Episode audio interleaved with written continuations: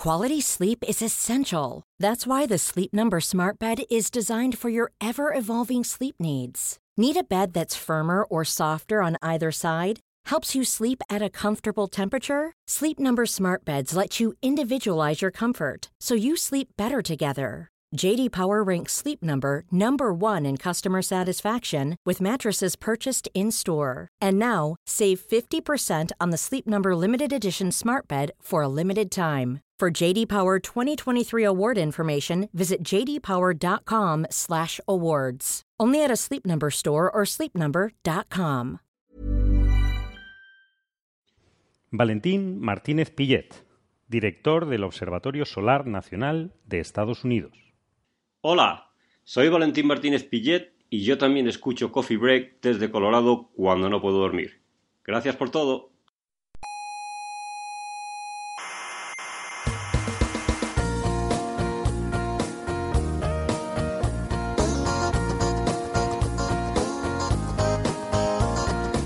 Aquí comienza Coffee Break, la tertulia semanal de la actualidad científica. Newton desmiente la física de Aristóteles. Exactamente. Einstein desmiente la física de Newton. Exacto. Pero ni siquiera ustedes mismos se ponen de acuerdo. No, hay una aproximación paulatina a la- Soberbios. Científicos soberbios.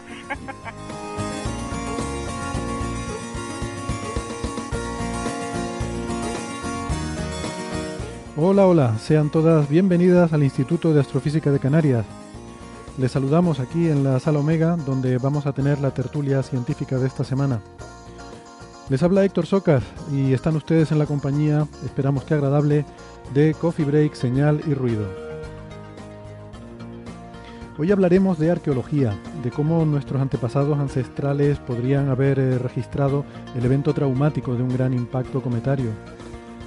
También hablaremos de una nueva técnica que nos permite rastrear la historia del universo mediante observaciones de rayos gamma y de la evolución de las primeras aves y de cómo los cambios que se fueron produciendo en la atmósfera de la Tierra fueron a su vez afectando su capacidad para volar. Tendremos física solar con los resultados de la misión CLASP y también nuevas detecciones de gravitondas en la colaboración de LIGO y Virgo. Con todo eso nos pondremos en un minuto. Primero permítanme recordarles eh, muy brevemente que nos pueden escuchar en internet en las plataformas de iVoox, en Apple Podcast eh, o en TuneIn. Les recomendamos que se suscriban porque eh, no les cuesta nada y así se aseguran de no perderse nunca ningún episodio. Toda la información está en nuestra página web que es señalirruido.com y les invitamos también a unirse a nuestra comunidad en las redes sociales, tanto en Facebook como en Twitter, eh, donde pueden interactuar con nosotros y con eh, todo un grupo muy grande de, cientófilas de todo el mundo que nos damos cita, como digo, en las redes sociales. Toda la información eh, en nuestra página web, que vuelvo a repetir, es señal y ruido, todo junto, con ñ, señalirruido.com. También estamos en la radio tradicional de toda la vida y nos pueden escuchar si viven en Canarias en las emisoras Icoden Radio, Radio El Día, Radio ECA y Ondas Yaiza.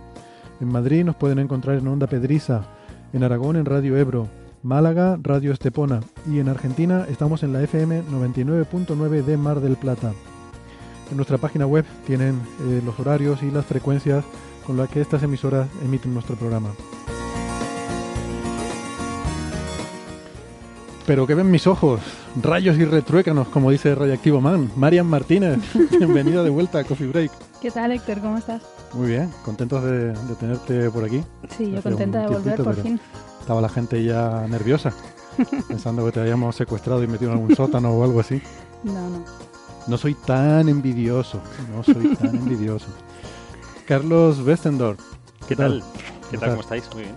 Eh, olvidaba decir que Marian es arroba ronja79 en Twitter, eh, es investigadora del Instituto de Astrofísica de Canarias.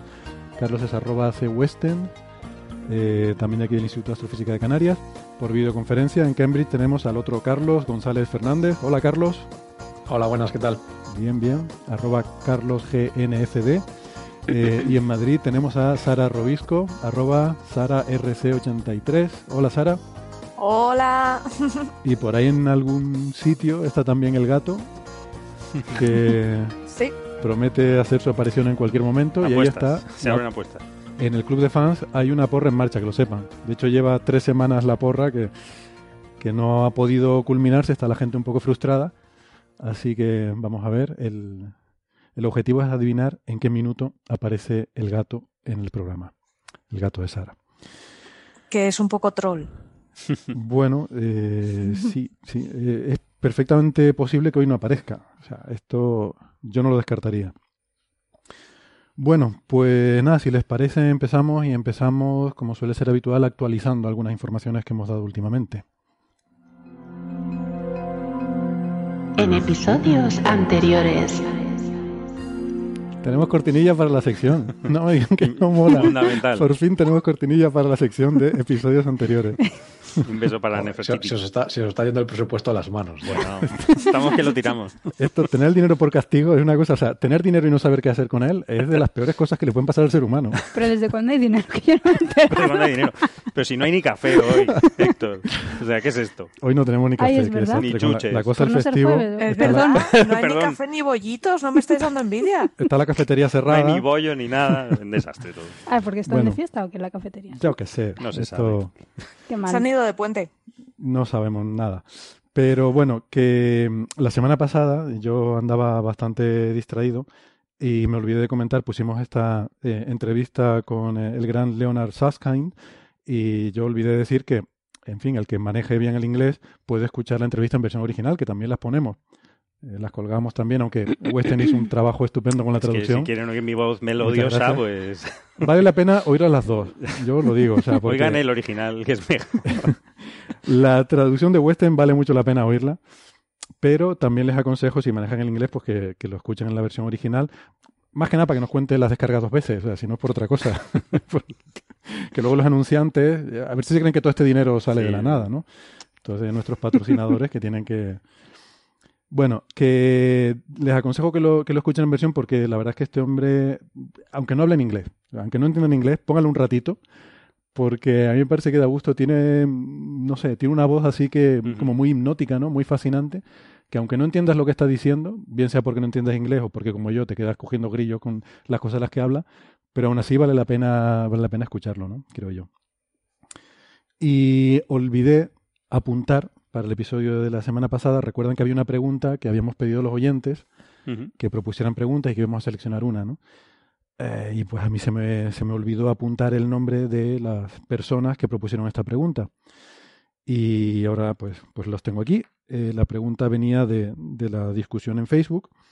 Eh, fue propuesta originariamente por Matías Valenzuela y mm, apoyada por José Alejandro Saucedo, Ash Motoko Kusanagi, Francisco Javier Sánchez, Alfonso Porras, Alfonso Alberto Gil, Aurelio Alcande, eh, Fernando GQ, eh, Siul Itram y Jorge Hernández. Así que son los oyentes a los que les damos las gracias por proponer y apoyar esta pregunta que, seleccionamos.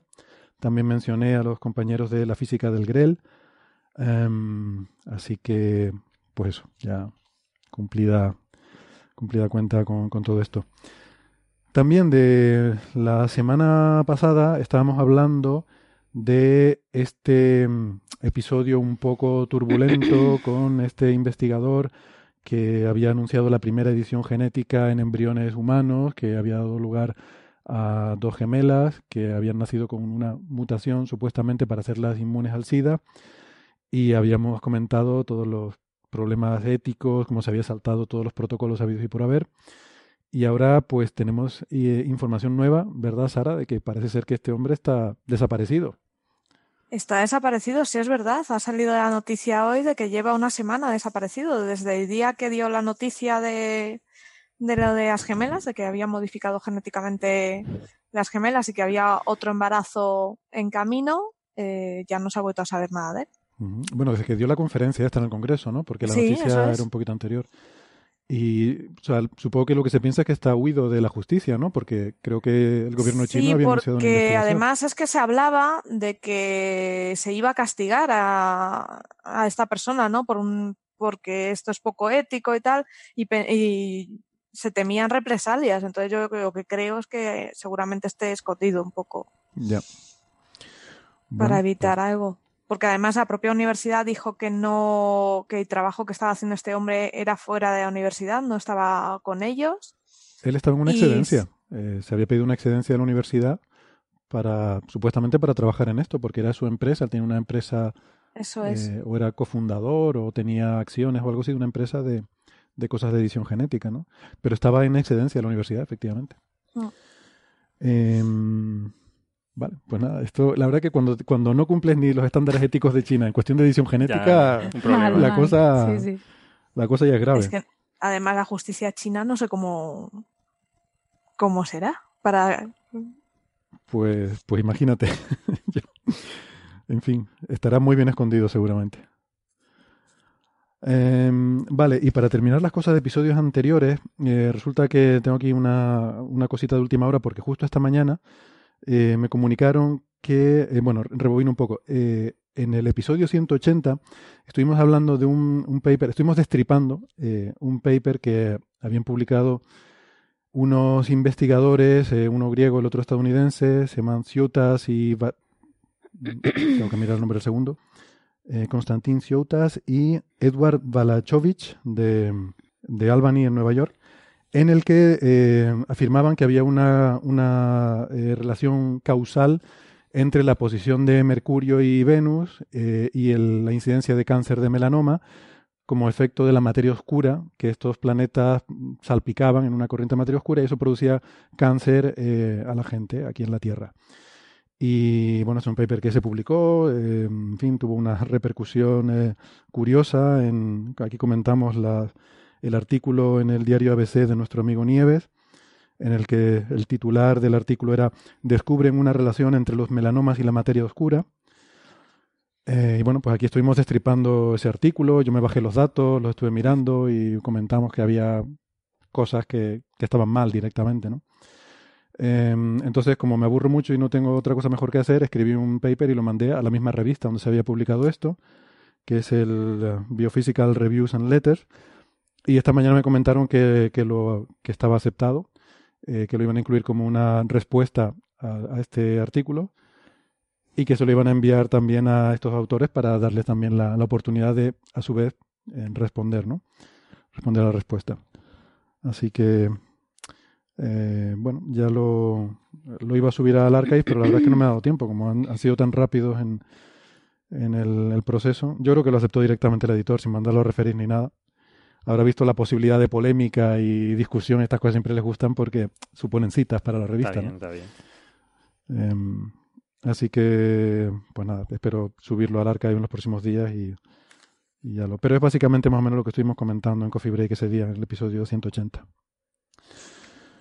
Pero al ser una respuesta a otro paper, y habrás puesto un, un título divertido, ¿no? Como lo de no ligo macho y ligo lo normal. Eh, sí, lo que pasa es que mi creatividad y mi imaginación son bastante limitaditas, ¿no? Entonces he hecho lo que he podido. ¿Qué, qué le has puesto? Que no. Va a ser que no. No, no, pero empieza por no. Bueno, por on, eh, un tema de dislexia. El título es sobre la conexión entre cáncer, materia oscura y planetas. Como empieza on the connection Sobre- on. es artículo, título, sobre la conexión entre cáncer y materia oscura de planetas. Abstract. Va a ser que no. Va a ser que no. ¿Qué ideas más buenas me están Eso dando? ya se ha Vamos, hecho, ahora- ¿eh? ahora Ese abstract corto ya Sí, se ha hecho. Sí, eso ya se ha Rafa hecho. lo hizo, sí. Sí, ¿no? ¿Rafa lo hizo? Sí. Ah, no, yo había visto otro. Tenía de... un artículo que se titulaba ¿Pueden polarizarse las líneas en el ultravioleta? Y en el extra ponía probably yes. Ah, ese es largo. Bueno, dos Había uno que es palabras. no. Ya está, dos ese es Eh, Marian se refiere a Rafael Manso, Sí. del cual creo que hablaremos después también, por cierto, porque está de coautor de uno de los Ah, trabajos bueno, que, sí. que vamos a mencionar. sí. Bueno. Vale, pues nada, esto es lo que teníamos entonces de, mm, de la sección nostalgia de episodios anteriores. Si les parece, vamos entonces ya con la actualidad. Em, ¿Por dónde empezamos? Quizás la misión Osiris Rex, ¿no? que acaba de llegar al asteroide Bennu. Y esto lo comentamos, la verdad que lo podía haber incluido también en episodios anteriores porque ya lo comentamos en el episodio 190. Ujú. Tuvimos aquí a Javier Licandro, que es el que sabe de estas cosas y estuvo, eh, estuvo no, está, es miembro del el comité científico de la misión y nos estuvo contando un poco en detalle tanto esta misión como la Hayabusa 2 japonesa. Em, y vamos, que eh, o sea, que la nave acaba de llegar al asteroide, pero ahora tiene que pasar un tiempo eh, de reconocimiento, todavía no ha hecho la inserción orbital, esa órbita rara que nos decía Javier, que no es realmente una órbita porque es tan débil la gravedad de estos objetos que Mm. ni siquiera va a caer en órbita, sino Ujú. va a estar Claro. ahí como moviéndose un poquito alrededor. Yo lo está mapeando, dice. A ver dónde, dónde se va a posar. Sí. Va a ser esto de touch and go, Touch creo que se llama, sí. que es una maniobra así nueva que extiende un brazo muy despacito, toca un poquito la superficie, coge ahí una muestrita. A ver si se le pega algo. Sí, tiene que, tiene, no- tiene que elegir una zona que sea muy polvorienta y Mm. pedregosa para poder pillar algo y, y luego Pues lo las, mandará de las vuelta a la fotos es que está lleno de piedras, eso. Eso es, un- Sí. Como una playa del norte. es una playa Sí. del norte de Tenerife. Exacto. Lo llaman Rubble Pile. La verdad es que han escogido una época muy mala para hacer eso, porque en cualquier otra semana del año hubiese sido el titular de todos los periódicos. Esta semana de, va, después de que se- de alguien se pose en Marte, ¿qué es esto? ¿Qué, qué, qué rollo es este el asteroide? También es verdad. Sí, es verdad. Deberían coordinar esas cosas un poco mejor. Bueno, pues, pues nada, esperaremos a que, a que llegue la muestra de vuelta, pero eso va a ser dentro de, no sé, tres años, creo, ¿no? Eh, cuando, cuando recibamos la muestra de vuelta, o sea que todavía, eh, todavía queda bastante para eso. Em, pues fíjate, esta misión para ir, ir a un asteroide potencialmente peligroso, porque son de estos lo que llaman neos, ¿no? Eh, asteroides cercanos a la Tierra. Lo que quiere decir es que su órbita es parecida a la de la Tierra. No quiere decir que estén cerca, pueden estar cerca o lejos según en qué punto de la órbita estemos nosotros y ellos, pero sus órbitas son parecidas a las de la Tierra, entonces son potencialmente peligrosos porque si se va desviando esa órbita, pues podría acabar eh, colisionando con la Tierra. Eh, pues ir allí, coger una muestra y traerla de vuelta, em, cuesta 800 millones de dólares. Que dicho así, pues puede parecer que es mucho, pero yo últimamente tengo la costumbre de dar los presupuestos de misiones espaciales en términos de películas de, Mm. de, de- de la industria cinematográfica. Entonces, el Osiris Rex es Coco, en cuanto a presupuesto. ¿Ustedes vieron la película Coco? Sí, genial. ¿Te, gustó? A mí sí. Vale. Ah, dibujos. Es chula. La recomiendas. Sí, es muy chula. la Sí, sí, Preciosa, además. Pues esto cuesta como hacer una peli de dibujos animados. Eh, o nos gastamos en estas cosas como una peli de dibujos animados, más o Mm. menos. Por dar un poco una idea de los órdenes de magnitud, ¿no? Em, bien. ¿Qué más cosas? Em, esta semana, Sara, tú nos, nos hablabas, ¿no? De un premio que se ha concedido a, a una, una bióloga española. Eh, Sí, a Verónica Díez Díaz, que por cierto eh, en Twitter es Dania Gin, eh, que es paleontóloga especializada en saurópodos y le han dado el premio Líder Digital de 2018 porque está haciendo un trabajo muy chulo de digitalización en la colección de, con la colección de fósiles del Museo de Historia Natural de Berlín. Y no solo se está, eh, está digitalizando fósiles, sino que además está estableciendo un protocolo para estandarizar esto, ¿no? Para que todo lo que se, te, se digitalice tenga, cumpla unos estándares y sea todo igual y tenga unos metadatos para que puedas comprender mejor ese, esa, esa muestra, ¿no? Ese, es- está, ese creando, elemento. está creando el FITS de la paleontología. Sí. Formato de fichero que se usa en astronomía. No, la verdad es que es muy útil porque imagínate que estás especializado en un animal y quieres estudiar un poco su evolución, ¿no? Y necesitas un fósil, unos restos fósiles que están pues en China. Irte a China a investigar o, o que te, esto es carísimo. Entonces, poder estar con la, con elemento digital, ¿no? La reproducción digital te permite trabajar ¿vale? Sin tener que trasladarte tú, sin tener que manipularle, que también son muy delicados. Entonces, merece la pena. Y, y además cosas también de, de la propia seguridad. De, ¿Te acuerdas cuando hablamos del incendio en el Museo Nacional este de. Brasil, ¿no?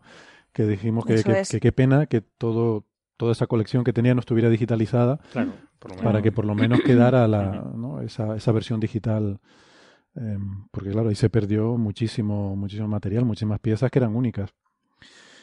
Em, vale. ¿Qué más cosas? Bueno, estos días hemos recibido muchos mensajes, muchas preguntas de oyentes un poco alarmados con eh, una noticia que habían visto de una onda sísmica que se había propagado por todo el mundo y nadie se había enterado. Y nos preguntaban por esto, ¿no? Como una cosa muy extraña. porque la verdad es que, eh, hombre, se ha contado en algunos artículos de una forma que, en algunos casos, sin llegar a ser incorrecta, pero que transmite una idea que a lo mejor no que a lo mejor no es, no es la que es, ¿no? O sea, no, pasa nada. Eh, por el mundo se transmiten ondas sísmicas continuamente. Simplemente una onda sísmica es una vibración por, cualquier golpe que cualquier cosa dé. Y lo de que nadie lo había notado, mm, a ver, es porque era muy débil, muy, muy pequeñita. Estuve mirando, me costó un poco encontrar los números, pero, pero lo estuve intentando encontrar y al final di con ellos. Fíjate, la amplitud de la oscilación es de menos de un milímetro y la frecuencia, bueno, el periodo es de 17 segundos.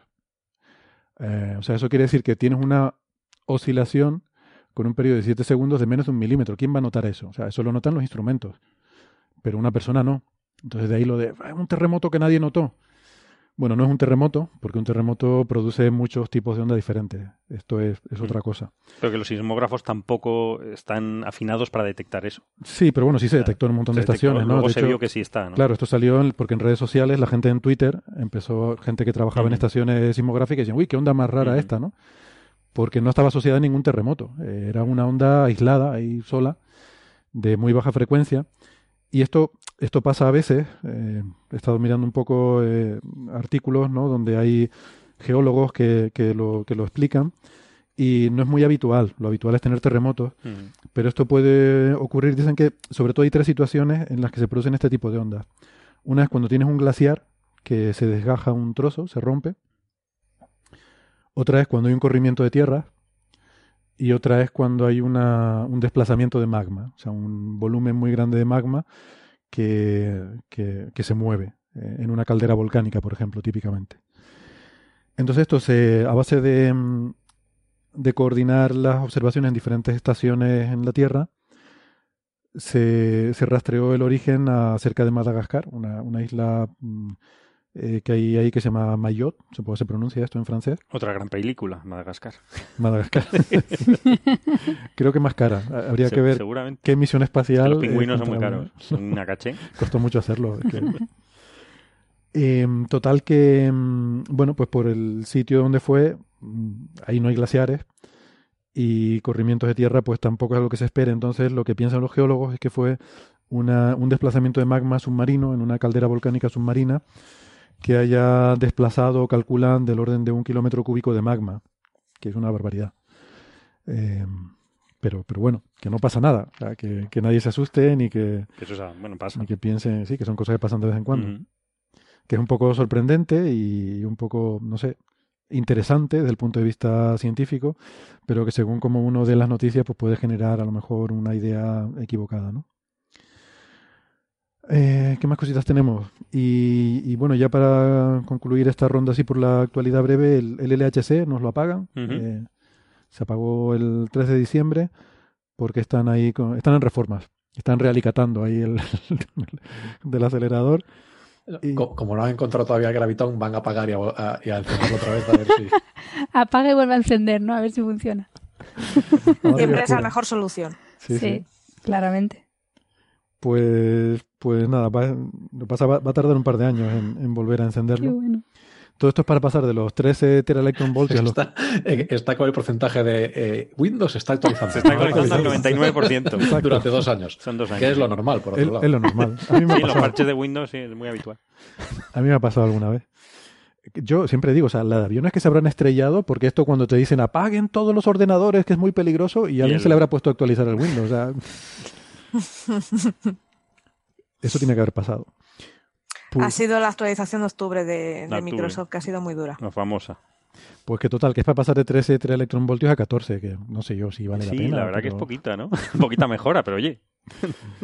Jolín, dos años para eso. Es que fue de 8 a 13, creo. O sea, La anterior. En la anterior. Sí, no, es la, la anterior fue bestia. Fue La muy bestia. fue bestia. Bueno, también es que van a estar poniendo, creo que van a hacer la preinstalación para el, el sucesor, el High Luminosity LHC, Para el cable. Van a El hacer cable. la preinstalación para el cable. la fibra. fibra óptica. Otra cosa, que ayer vino el de la fibra óptica y estuvo desde las 9 de la mañana hasta la una y media del mediodía. ¿Dónde? ¿En tu casa? Sí, sí, sí. Facilito, ¿eh? Sí. Empatar fibra óptica. Madre eso, mía. Unirla. Que Eso- y imagínate con mi ayuda, con. Imagínate la LHC, dos Sí, años. sí, claro. Dos años. Uniendo cables, ¿eh? Aparte- fibras. Aparte de que, de que no es que sean dos años, eh, el técnico te dice que en esos dos años él va a venir. Que tú esperes en casa. en esa horquilla. Que si hay alguien en casa Sí, sí. Que Él- va por la mañana. que, ti- que tiene que haber alguien ahí en- el CERN, tiene que haber alguien en los próximos dos años. Ay, Y, no, que pues el High Luminosity, que quiere decir que es la misma energía, pero con más protones. Van a, van a ser haces mucho más, con muchas más partículas que van a colisionar, eh, porque así van a tener más estadística, claro. Muchas de estas cosas que decimos que Mm. pues ahí hay indicios de anomalía, pero hay que ir recogiendo más datos y luego tres meses después te dicen, no, ya hay suficientes datos y resulta que no, que era una fluctuación estadística.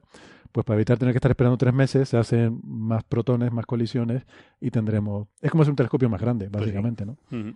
te permite recoger más fotones y tener mejor señal a ruido. Vale, eh, muy bien. ¿Alguna otra cosita más que quieran comentar? ¿No?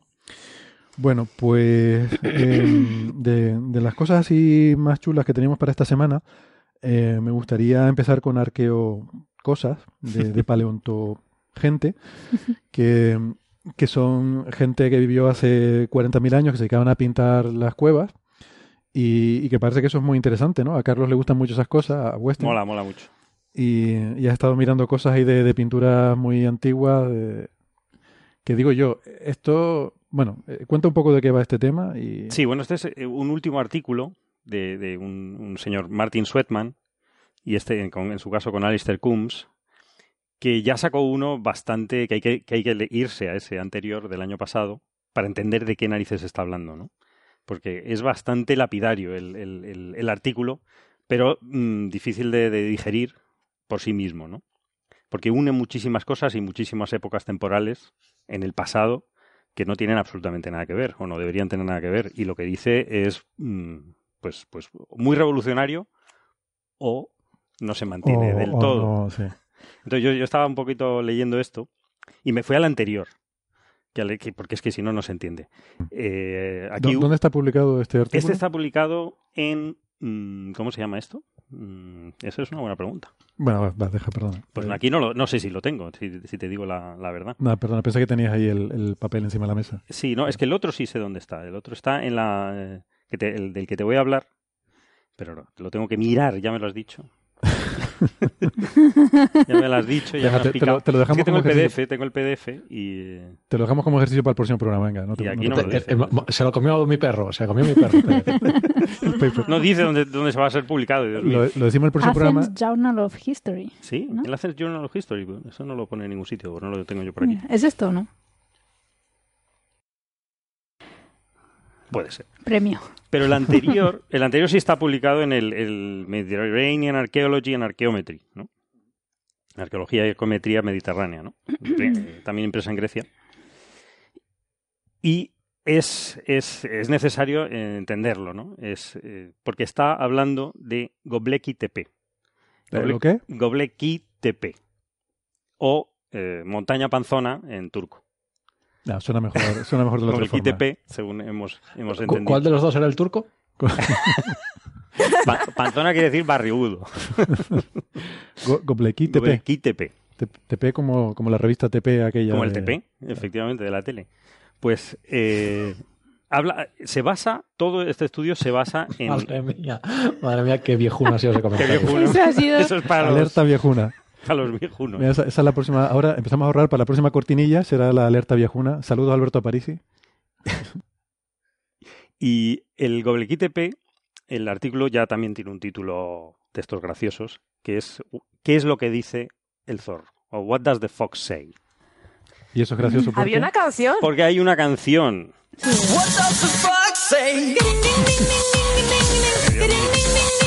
Carlos está para los dos. Dejémoslo, dejémoslo. Esta canción, ¿no? Esa canción. ¿Por qué, esa por qué canción. siempre que vengo yo ponéis música? Lo teníamos preparado.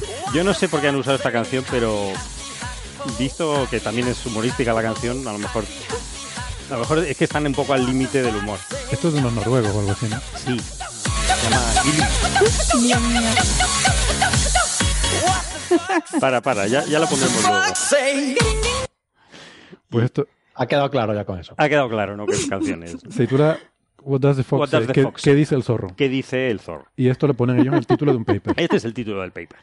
Y el paper es bastante Claramente, claramente me tengo que currar más el título de, Sí, del paper. por eso tienes que sí. hacer títulos. Bueno, o quizá no, Sí. ¿no? Porque este artículo, bueno, eh, ahora, ahora nos metemos con él. El, el Goblequí TP va a ser muy importante en, en- a partir de ahora, y ya lo viene siendo.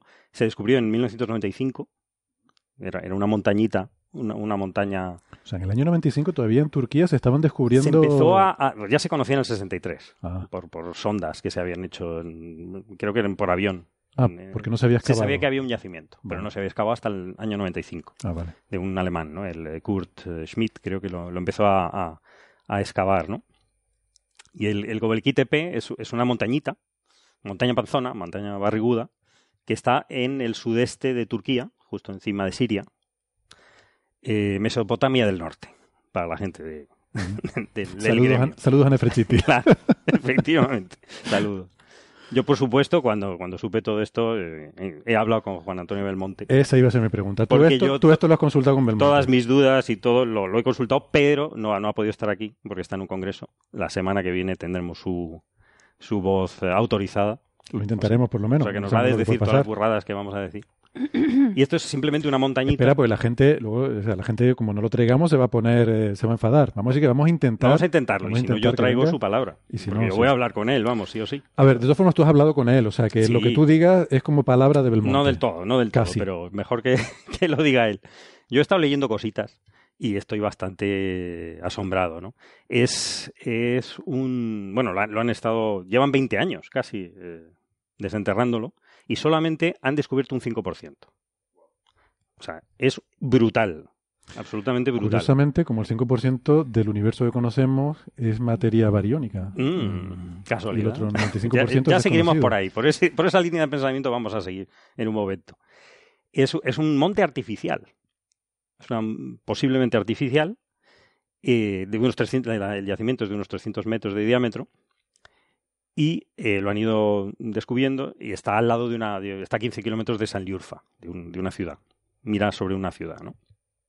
Y eh, han descubierto varios recintos, hay varios recintos mm, circulares, concéntricos, de piedra, en los cuales hay unos pilares, unos pilares monumentales de, de 4 metros, de entre 4 y 6 metros, que pesan entre 10 y 20 toneladas cada, cada pilar, y que todo esto muy normal, están llenos de... O sea, me está hablando de de una montaña artificial, de- círculos concéntricos, de pilares de 4 Sí. metros. Yo estoy viendo aliens. No, tranquilo, tranquilo, no, aquí No. no, hay aliens.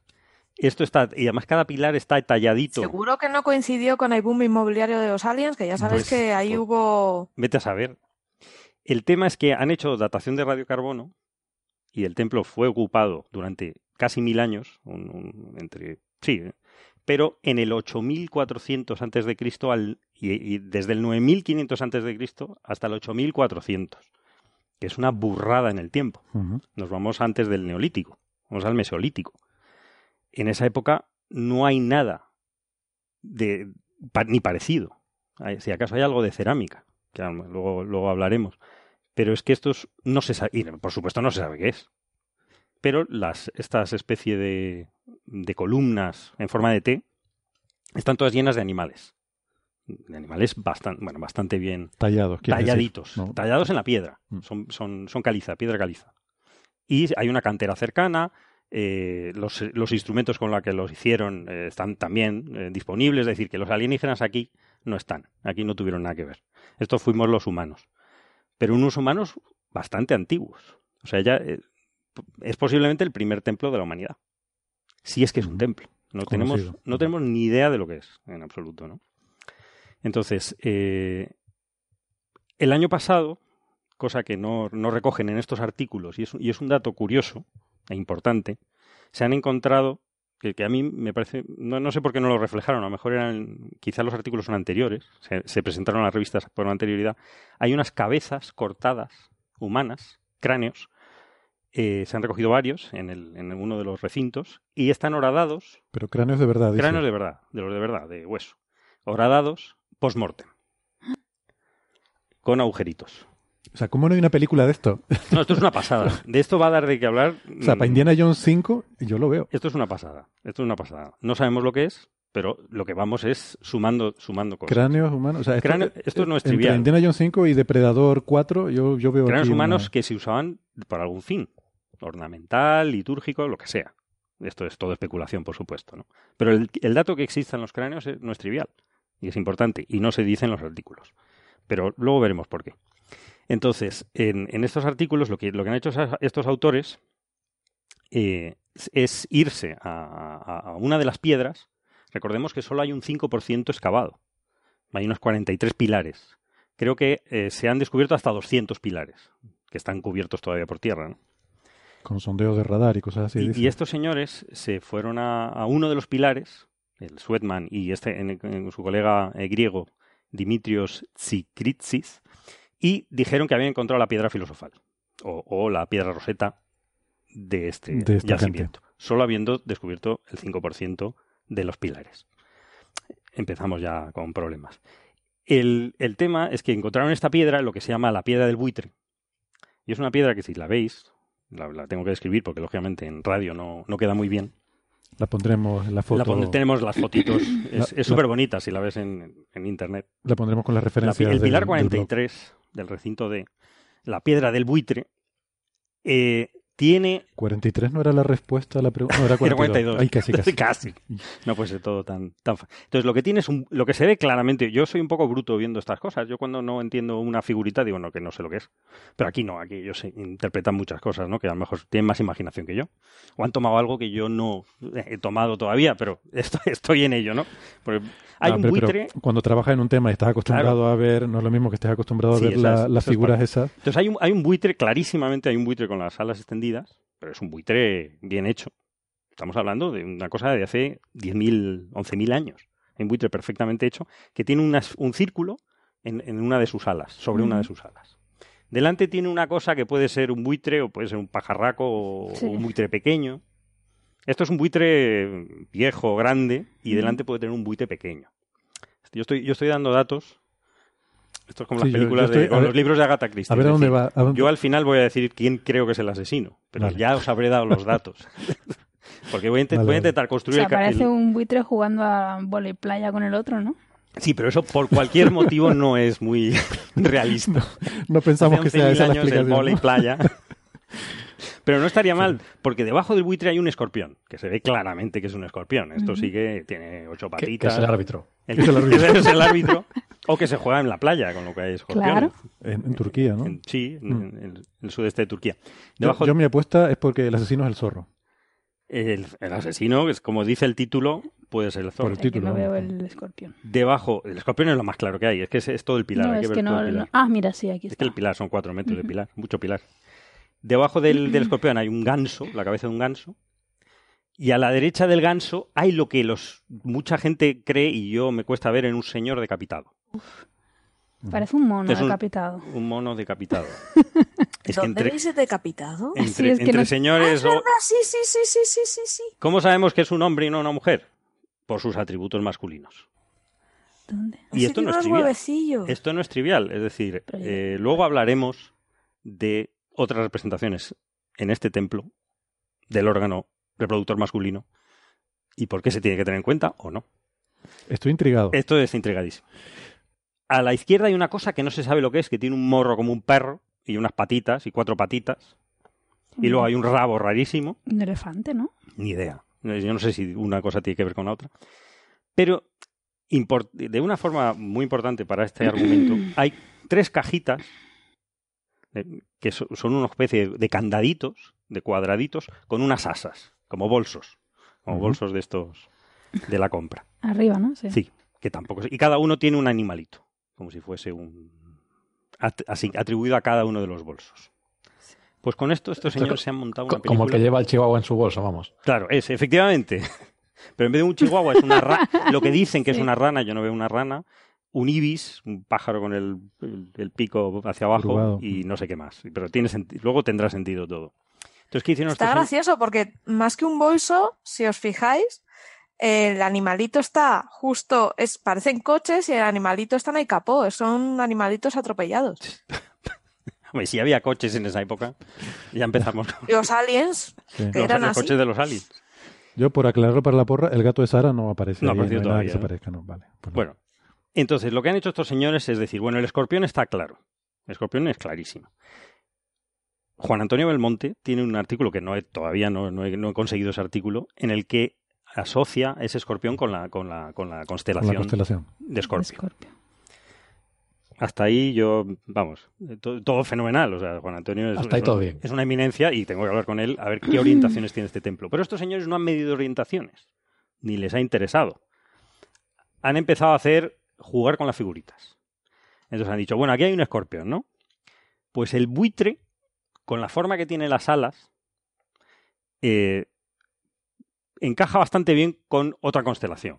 Un Casiopea. Que, que según, sí, con cualquiera la que tú digas, porque con las alas abiertas así mm, antisimétricamente, pues da igual. Eh, dicen que es Sagitario, porque encaja muy bien la forma de las alas. Yo le he dicho Casiopea. O sea, ellos van asociando los animales con constelaciones. Con constelaciones, porque, le- porque sí, porque pueden. Bueno, puede ser. Puede ser. Entonces, eh, si eso es Sagitario, a la derecha lo que tienes es una constelación. Estamos hablando de las constelaciones de lo- eh, occidentales modernas. Ellos hacen una comparación con la cultura occidental moderna. Esto está- hace die- O 11.000 sea, años. Esta sería una piedra de roseta astronómica de constelaciones de esta gente poco, con las nuestras, ¿no? un poco peligroso, arriesgado. Y Juan Antonio nos dirá qué Bueno. piensa de este tema. Vale. A la derecha, vamos, a comprar Vamos a, vamos comprar esto, esta idea. Entonces, a la derecha, si todo va bien, en, en esa zona del cielo, centrado todo en Escorpión, a la derecha está Ofiuco, que es, es otra constelación que, que no es del, del este, ¿cómo se llama? Del zodiaco. Del zodiaco, pero que está en ese- pero que debería serlo. debería serlo, Debería está en esa zona.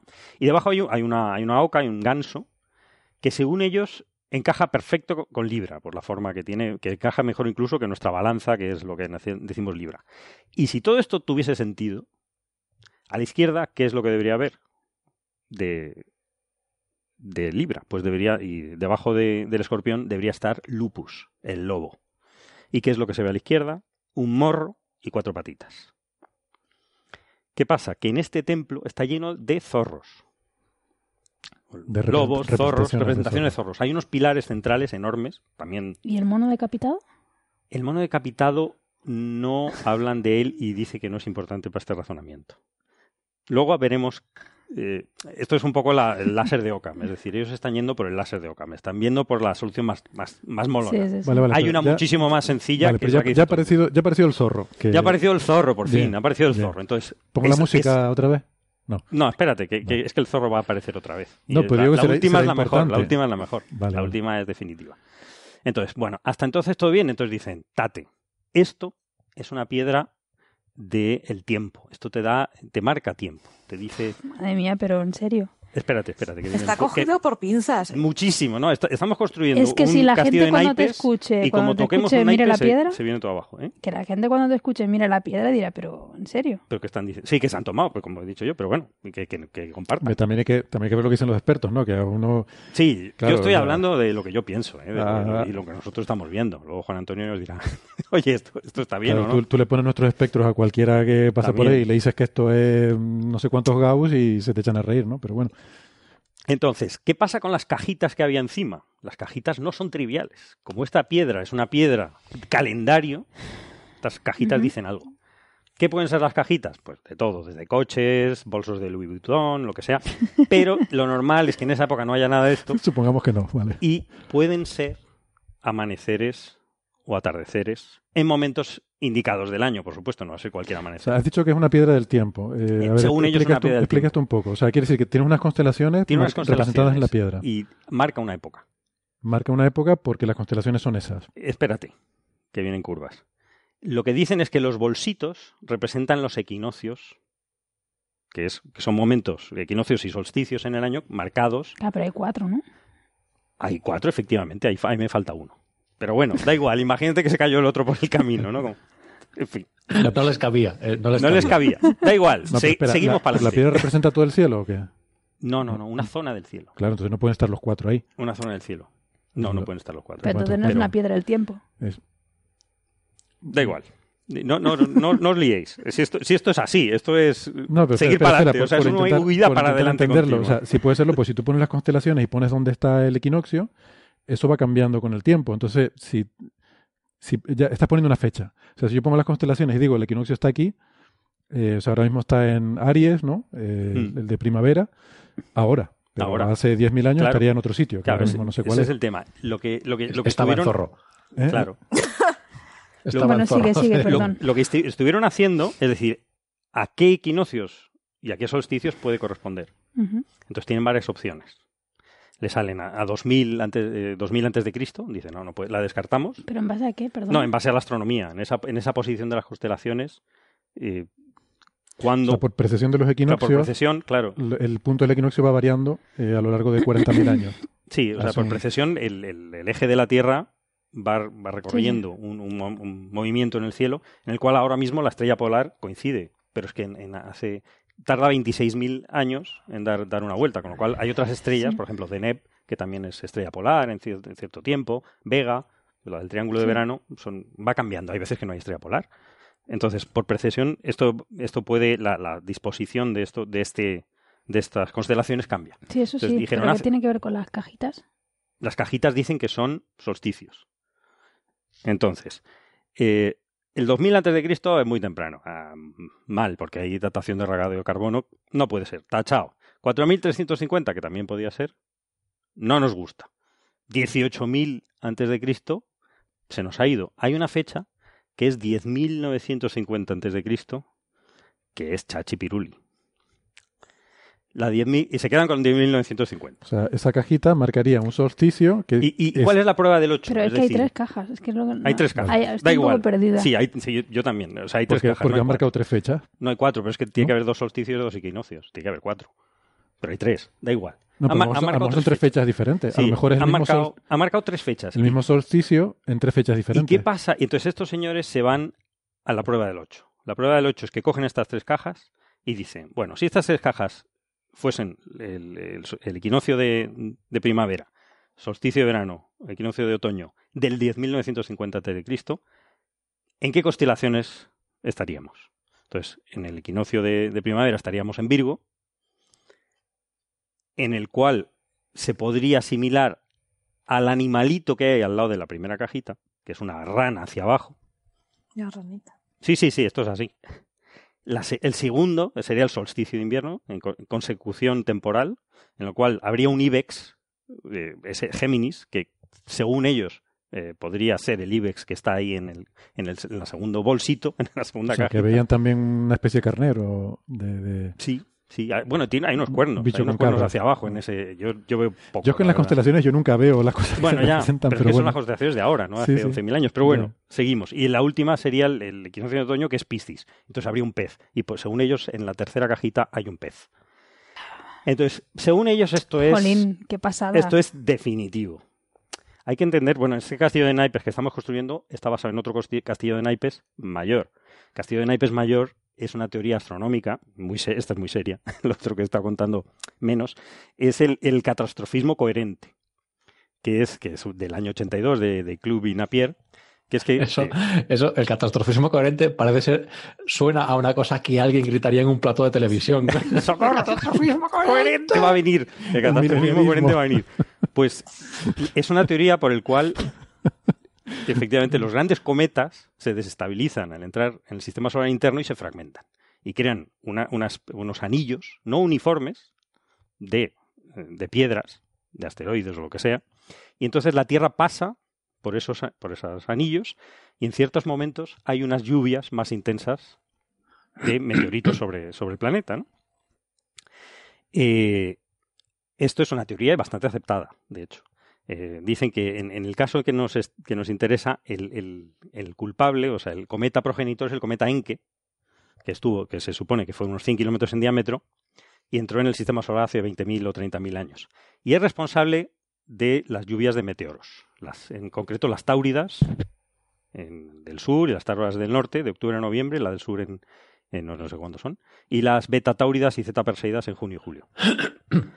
Entonces, eh, según la precesión de estas órbitas, nosotros entramos por una zona de más escombros eh, cuatro veces cada ciclo, o sea, aproximadamente cada 6.000 años. Estos 6.000 años es una cifra, cifra interesante. ¿Qué pasa? El, el Enque se le ha echado culpa de un montón de cosas. El, Sí. Lo de Tunguska se, se dijo eh, Pues- que había sido ¿Qué pasó con un cometa eh, hace 11.000 años? Lo, Hace dijimos, 12.000 lo dijimos en el otro programa. ¡Dilo universal! No, en episodios, en episodios el. Drías reciente. El Drías, sí, sí, Eh, es verdad. Hay Drías. otra, hay una teoría también cogida eh, con pinzas, es que de- después de la última glaciación hubo un enfriamiento súbito que mucha gente eh, dice que es or- originado por un impacto de un cometa. Y hasta, hasta ahora no se había encontrado Es el Drías este, ¿no? el día reciente. No se había encontrado eh, los restos. Ahora sí, ahora por lo visto en Groenlandia eh, eh, hay, indicios, ¿no? Pero da igual, esta es otra teoría también mm, cogida un poco mm, con pinzas, pero según los autores, lo que, lo que está indicando esta piedra calendario es el impacto cometario de hace 11.000 años, que no es del todo correcto, entre paréntesis, es hace 13.000 años. O sea, el impacto tendría que haber sido hace 13.000 años, el Drías duró 1.000 años. Pero bueno, dejándoles un poquito de espacio de error, más o menos, lo que están diciendo es que est- esta civilización estaba haciendo un homenaje o una advertencia, Un recuerdo. un recuerdo de- de, lo que pasó en el, O sea, en el evento Pasó algo catastrófico, y- Catastrófico. Y, lo, y lo recuerdan durante mucho tiempo ¿Y por qué hay un hombre decapitado? Porque murió por el impacto. porque murió gente. Claro. Es una forma a lo mejor de representar la muerte. ¿en ¿Qué pasa? ¿Qué pasa? Y esto ya es el remate y aquí viene el zorro. Vuelve el zorro. Pero espérate, ¿y la Este- eso es un pelota? ¿Y la pelota que tiene? La el- pelota sería el... La pelota es la cabeza de... eh, ¿El de- cometa? El cometa. eh, Puede ser el cometa o la cabeza del La, señor. la pelota es lo que se le fue. o lo que sea.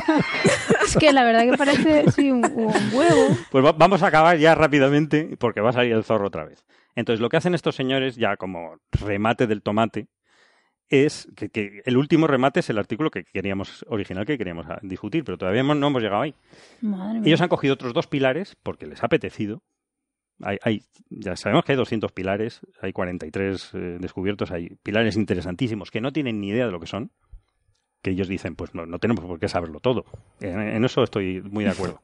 ellos cogen dos pilares y uno de ellos, que además está en otro recinto, pues son recintos circulares, independientes, da igual, otro pilar que tiene tres imágenes, muy, esta vez bastante claras, de lo que son unos, unos aurochs, unos uros.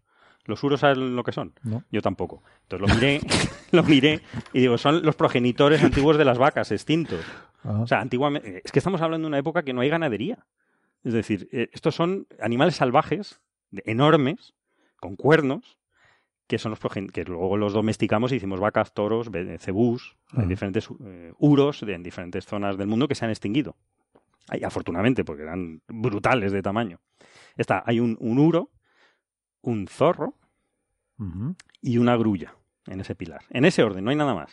Muy bien. Siguiente pilar, porque me apetece. Hay otro que tiene los uros, un jabalí y una grulla. Entonces, ¿qué pasa con las táuridas? Pues las táuridas ahora mismo pasan por diferentes eh, eh, constelaciones. ¿no? No vamos a aburrir al, al- al personal diciendo cuáles son, pero pasa por unas. Pero no importa por dónde pasen ahora, lo que importa es cuán- cómo pasaban hace 9.500 años, o sí, 10.500, que es cuando ellos dicen que es, que es la fecha. ¿no?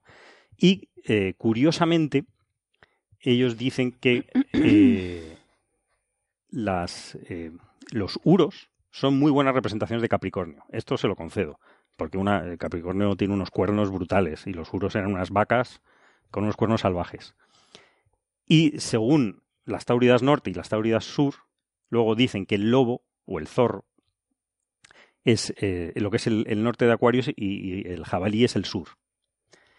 Y eh, la grulla es Piscis, que dicen que encaja bastante bien. Es decir, que han confirmado, según ellos, que esto es un una, homenaje o advertencia sobre las táuridas, que no solamente generaron el evento de Drías, sino que se, se podrían volver a repetir. Es decir, que ellos de alguna manera presenciaron estas repeticiones. ¿no? Que es posible que hubiera, si efectivamente se fragmenta el cometa, es posible que haya repetidos impactos al, al pasar por esa zona de la Tierra. Entonces que asociaran esa lluvia de meteoritos periódica con, Claro. con otros impactos, ¿no? Entonces, este, esto ya, ya, esto es un castillo de naipes brutal. Ahora, si queremos poner las dos cartitas de arriba, nos vamos al, al artículo que queríamos hablar. Y si cogemos todo esto que acabamos de decir, ¿no? Que estamos asociando la- el zorro con... con, con- Oye, yo me lo estoy creyendo todo. ¿Te lo quiero estás decir, a mí- creyendo? Yo- y es que le acabo de mandar, os acabo de mandar la imagen de la, la- han puesto las imágenes de la piedra esta por Sí. en- encima del cielo. No, eso lo hace mucho. Eso lo hace mucho y eso hablaremos quizá la, la semana que viene. Eh, Madre mía, es según que- encajes las cosas, Es que no encaja abarca- nada. no encaja nada. O sea, tú podrías ponerlo en cualquier parte del cielo y encajaría igual Posible- de mal. Sí, posiblemente. posiblemente. Pero Hombre, eso me pasa a mí con los mapas de constelaciones modernas. O sea, a mí me ponen ahora estos mapas no, que te ponen pero con la- no, no, no. O sea, tú mira la imagen y... entonces, Bueno, si nos vamos al primer artículo que queríamos hablar, eh, nos vamos a ir a una cueva de hace 17.000 años. Entonces, si todo esto es el castillo de naipes, la parte superior es que, es- que vale, que para Gobekli Tepe era Aquarius el, el- el zorro, ¿no? Que era el- el- las táuridas estaban centradas en, en- o están indicadas por el zorro, por esa constelación, ¿no? O sea, el zorro marcaba eh, la, la lluvia de La estrellas lluvia de de las estrellas, táuridas. porque pasa que, por ahí. que es lo que Las marcaría táuridas norte y esos- táuridas tor- sur pasaban por el zorro. esas catástrofes que ellos presenciaban. Vale. Pero como sabemos que por precesión, que hemos hablado antes, cada 6.000 años cambiamos una constelación aproximadamente, entonces, si nos vamos hace 17.000 años, que es la, la cueva, el, el Lascaux creo que es, el símbolo, ¿cuál sería para las táuridas? Mm, Capricornio. Capricornio. ¿Y qué es lo que hay pintado en, en la, en, Un bisonte. en o- un bisonte o un uro con un señor muerto? Ergo, Señor. Luego el- esos cuernos mataban a la gente. esos cuernos mataban a la gente. Entonces, todo el castillo de naipes de estos señores... Podría ser que un pintor presenció como una, Una vaca vaca de embestía a un señor y lo mataba. Sí, lo mató. También podría ser, pero Esa es la explicación más lógica, pero claro, la navaja de Ockham no nos gusta El mucho. Pero comienzo de los. Sanfermines prehistóricos. San Fermín. Con lo cual, estos señores se han ido mm, muy lejos a decir una cosa muy radical. ¿Nadie ha dicho que esto ha sido el primer San Fermín de la historia? ¿O de la prehistoria? Puede ser cualquier cosa, pero estos son los datos. Así se los hemos contado. Eso lo hemos contado. Vamos a hablar con Juan Antonio Belmonte, porque él, yo creo que sí, a a esto no están hablando de orientaciones, de constelaciones ni, ni nada. Él siempre nos ha enseñado, porque es una persona muy sensata, que aunque tengas una orientación astronómica no sirve para nada. Además, tienes que tener la cultura de, esas, de, de esa- de ese sitio que te indique que se eh, hacía un- una veneración de esos astros. Es decir, siempre hay que tener dos puntos de apoyo o tres. Aquí solo hay uno, que es mirar figuritas y ver a qué, a qué mm, constelaciones corresponden, ¿no? Pero eso, eso, eso la semana que viene, ¿no? Pues muy bien. A mí me, me- no sé, me sorprende mucho, insisto, la conexión de las figuras que veía esa gente con las que vemos hoy en día, lo parecidas que son, lo cual me sugiere Pero que es que igual eso es una crítica muy grande, es decir, es casi O sea, imposible. pueden ser dos cosas. O es para sean igual. idolia, es decir, que estás viendo lo que lo que tú has aprendido, lo proyectas en lo que hay en esas piedras, Un poquito sí. o bien que hay alguna conexión cultural, si uno quiere ser bien pensado eh, y quieres aceptar esa teoría, que de alguna forma mm, parte del conocimiento de esa gente también se ha trasladado al resto de, de Uf, culturas europeas. Demuestra claro, eso. Es complicado. Demuestra que se ha Claro. mantenido en todas las culturas. Claro. Pues esto estamos hablando de Mesopotamia, luego fue Sumeria. o, a ver, no necesariamente que venga de ese, sino que tengan un origen común. O sea, a lo Mm. mejor hay alguna cultura más antigua que veía esas mismas figuras y, y de ahí se extendió a, a todas partes, ¿no? Pero, a mí me parece cogido por los pelos. De todas formas, hablamos de la, del, Oye, de la historia, la historia es bonita. Sí, es preciosa. La navaja de Ockham, ¿qué te dice? Que la respuesta más sencilla suele ser la correcta. ¿Qué es lo más sencillo que todo el mundo dice? Que no, señor, esto no es, na- no es nada de esto. Esto es un monumento funerario. Hemos hablado de cabezas cortadas, que lo han obviado estos señores. Hemos hablado de gente decapitada. Hemos hablado de un buitre mayor y un buitre joven. Y un escorpión que es el submundo. ¿Cuál es el, el buitre? Nunca se, con Sagitario no se asocia en la vida en, en, en, en No, Asia que aparte que no, que no encaja, nada. no encaja, No. encaja más con el cisne, pero bueno, es, con Cygnus, eso es otra cosa. El buitre, ¿qué, qué símbolo es? Es un símbolo de muerte. De muerte, ¿no? Es Mm. carroñero. En, en esa época no había enterramientos, es decir, no hay tumbas de esa Claro. época. ¿Por qué? Porque no se enterraban a los muertos. Venían los buitres, los buitres y Venían los buitres y los comían. Eso se hace ahora en la India. Eso se hace en el Tíbet. Se llama enterramiento a- al aire libre o a cielo abierto. Viene, es terrible. Hay un, Más es gracioso los buitres, pues están como sentados, ¿no? Pues eso no me he fijado. Sí, mira, las Sí, patitas. No sé, pero hay uno Tú que te parece sientas para comer. un buitre mayor y un buitre Claro. joven. Sí, sí, sí, y un huevo. La, Y el huevo, pues puede ser el, el- el hueco en el cielo donde se van las almas, que eso es una cosa de, de culturas muy antiguas que ya nos contará Juan Antonio Belmonte. Pero es decir, la explicación más normal Sí, tiene es no pinta. montarse estos, estos castillos de, de naipes y decir esto puede ser, puede ser una cosa funeraria. Bueno, si no nevero, eh, non trovato, que nos decía Belmonte. Eh, vamos a parar aquí, eh, vamos a hacer una, una pausita y nos despedimos de los amigos que nos escuchan por la radio, recordándoles que si quieren seguir la conversación, que tenemos unos temas más que tratar, nos pueden escuchar en internet, en el podcast, que nos extendemos ahí un poquito más. Si no, pues nos despedimos hasta la semana que viene. Venga, Venga, hasta hasta ahora. luego. Hasta luego. Luego.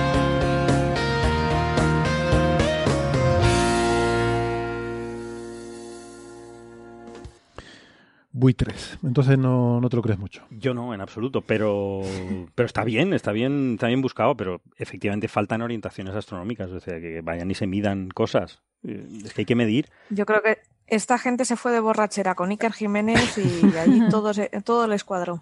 A mí, a mí me lo que me ha descuadrado es que hay, hay un autor bastante ikerjimenista que escribe libros así como muy, no sé cómo se llaman, los orígenes de la humanidad, que habla de... Y dice una, la, re- y la respuesta es que esto es una, es una bobería y dice la- la- lo más sensato que es una cosa funeraria. Es decir, que, que me ha dado la vuelta al argumento. Aquí la gente más, mm, digamos, tirando por lo esotérico se quedan como muy extrañados y son los investigadores los que se han ido a lo astronómico. Hmm, me parece que faltan faltan mucho para Hmm. y sobre Sí, todo sí. faltan mil años entre otras cosas. O sea, si acaso sería un homenaje al final de la mini glaciación del Drías. Entonces no está hablando de ningún cometa ni nada. está- O sea, tendría que ser algo que se transmitió Sí, eso es lo que culturalmente de diciendo. generación en generación durante mil durante años. mil años. Sin, sin escritura. ¿Te acuerdas de aquello que nos pelos. ¿Te contaron para hacer una Y piedra? además, aquí? si el, si el impacto es en Groenlandia, si el impacto es en Groenlandia, ¿cómo lo han visto aquí en, en Turquía? Pero seguramente ellos no se hacen eco de que el impacto fue en Groenlandia, Ah. porque es un paper reciente también. Entonces, Claro. claro, Ah, eh, ya está, igual no ha habido ese intercambio de información. está todo muy... A lo mejor, justamente lo que hablamos el otro día, el impacto en Groenlandia, descarta esto. Porque, claro, de Groenlandia a Turquía. Yo creo que está igual de cogido por los pelos. O, sea, O viajaron mucho. O viajaron mucho. o viajaron desde ¿verdad? Groenlandia. De todas formas, es interesante ver el Göbekli Tepe. Es, es fantástico. Sí, o sea, es el, el primer... Lo que sea de la No humanidad. es un... Es un monumento de la humanidad, no sé qué, qué quiere decir. Luego hay otros, eh, hay otras columnas que están llenísimas de otros animales, que por supuesto no han hablado en este paper porque ni les, ni les interesa. Ni le- El animal que más se representa es la serpiente, no, lo- no lo he dicho. Y esto es importante para las dos interpretaciones. La, la serpiente es un animal del inframundo. Python. Bueno, había Python. una en el pilar ese Sí. había algo que parecía una serpiente. ¿no? Sí, también hay otra cosa que es el, el- el atributo masculino. Y lo que no han comentado es que si le das la vuelta a la columna, hay otro atributo masculino. Como Eh, que si le das la- Ah, sí, sí. En- es que hay, hay otros lados de. Es que está esculpida por Ah, todos vale. lados. Eso no, no sé, ¿no? parece que no tiene que ver mucho con cometas y más bien con la vida, con el origen de la vida. Entonces, si tienes el origen de la vida y tienes el fin de la vida, a lo mejor puede ser funerario, creo sí, yo. puede ser funerario, sí. Pero que, que pintaban falos, eh, está clarísimo. Llevamos 11.000 años pintando lo mismo. Yo me imagino los arqueólogos dentro de podemos. 10.000 años mirando el negro del WhatsApp y preguntándose qué representaba, ¿Qué era esto? qué tipo de, de- de monumento funerario o, o homenaje al comienzo de la vida eran estas cosas que pintaba esta gente. Pero que es muy bonito. El, el templo es espectacular y no sabemos lo que es, pero, pero que esto va a dar mucho, mucho juego, porque es que se supone que no hacíamos eso hace 11.000 años. De hecho, no, no tenemos asentamientos. O sea, es que no, no er- éramos nómadas, o los- la humanidad, ¿no? Entonces esto no, no tiene mucho sentido. Mm. Ponerlo encima de una montaña es como para rendirle culto, evidentemente. Sí, sí. No es para... O No pilla de paso. una montaña puede ser o propósito funerario o militar.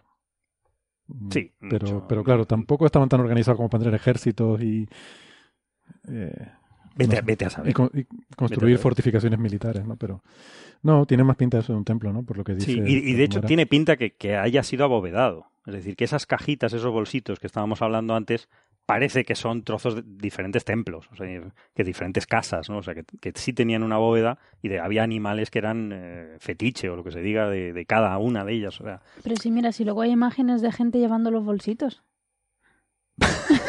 ¿Qué dices? ¿Es lo ¿Dónde? que oyes? Sí, pero eso no es de, eso es Mesopotamia. Eso, Ah. eso es muy, muy posterior. Sí, sí, esos bolsitos, esos bolsitos se han usado mucho. Que ha buscado en Google gente con bolsitos. Desde el neolítico No, no, llevamos no, bolsos. eh, estaba aquí sobre el, esto, el Gobli- Gobekli Tepe. Sí, no, no, como busquen así, salido- con- sin tener mucho cuidado, eh, hay de todo. Eh, el mundo esotérico se ha, se ha adueñado de esto y es un desastre. ¿no? Claro. Bueno, pues nada, Ah. estamos hablando de historia y prehistoria. Vamos a remontarnos todavía más y hablar de la historia del universo. Eso es prehistoria, técnicamente hablando, pero todo el mundo habla de la Bueno, historia del universo, sí. no sé muy bien por qué. ujú. Eh, eh, resulta que mm, ha salido un paper muy chulo que a mí me gustó, sobre todo la técnica. Y aquí el amigo Carlos González lo ha estado estudiando a fondo porque tenía que contarlo en el programa de Carlos Alsina con Alberto Parisi. Eh, entonces, bueno, igual aquí nos puede dar una versión un poco más light de, de qué va esto. Re- Reciclando, reciclando. Reciclando, pero sobre todo me gustó mucho la técnica hasta que usan, ¿no? Porque esto es, esto es con observaciones de Fermilat, que es este satélite de- que tenemos para observar rayos gamma, eh, y con esto son capaces de, de- de ver, bueno, eh, cuéntalo tú, Carlos, y que seguro que lo harás mejor, y luego te Pues pregunto sí, la cosa es. eh, Fermi, el satélite Fermi ya está un poco al. al- ya está casi eh, acabando su, su vida útil. O sea, en principio era, era un, un satélite que lo, lo lanzaron en 2008 con una, con una vida inicial de 5 años. Después le hicieron otra extens- extensión de 5 años. Y ahora está empezando a tener problemas técnicos, ¿no? Creo que ya no, no algún motor le falla, cosas así, lo típico. Los, ¿cómo eran? Los, ya no Los recuerdo qué era lo que fallaba siempre. Giroscopos. Los giróscopos. Los giróscopos ya están fallando, los giróscopos ya están fallando. Y entonces, como ya tienen eh, casi 10 años de datos, pueden empezar a hacer cosas eh, para las que, o sea, que en principio no estaban, no estaban dentro de los objetivos del, telescopio. Entonces, esta gente es, un equipo muy grande. Ah, eh, como es habitual ahora, el artículo no está firmado por autores, el artículo está firmado por toda la colaboración Fermi. Y aunque los que, los que han hecho todo el trabajo son un par de investigadores de la Universidad de una uni- Universidad de Carolina del, eh, del Sur, de Clemson, la Universidad de Clemson en Carolina del Sur. Aunque también hay un chico de, bueno, quizá un señor de la Universidad de Complutense de Madrid, Alberto Domínguez, del equipo de, altas, del grupo de altas energías. Entonces la idea es la siguiente. Tú tienes blazars, tienes un montón de blazars que son eh, galaxias con agujeros negros supermasivos. Entonces, estos agujeros negros supermasivos eh, que tú estás viendo, digamos, los agujeros negros de diferentes masas, pero en particular los supermasivos, emiten, tienen dos, dos jets que se llaman dos chorros de, eh, por los que emiten materias, eh, eh, partículas a alta velocidad. Entonces, cuando te cuadra, es un poco como un faro. Entonces, cuando te cuadra que estás mirando a lo largo del jet, puedes, puedes ver eh, la emisión de- del agujero, la, emisión de estas partículas, y, parte, de, parte de esta emisión te llega a ti como rayos gamma. Entonces, este Fermi tiene un conjunto de casi 800 de estos blazars. Entonces, tú puedes ver qué rayos gamma te llegan de estos, de estos blazars. Y además tú sabes, porque eh, de estos objetos los hay en el, en, el, en el universo local, digamos, tú puedes ver cuántos rayos gamma esperas.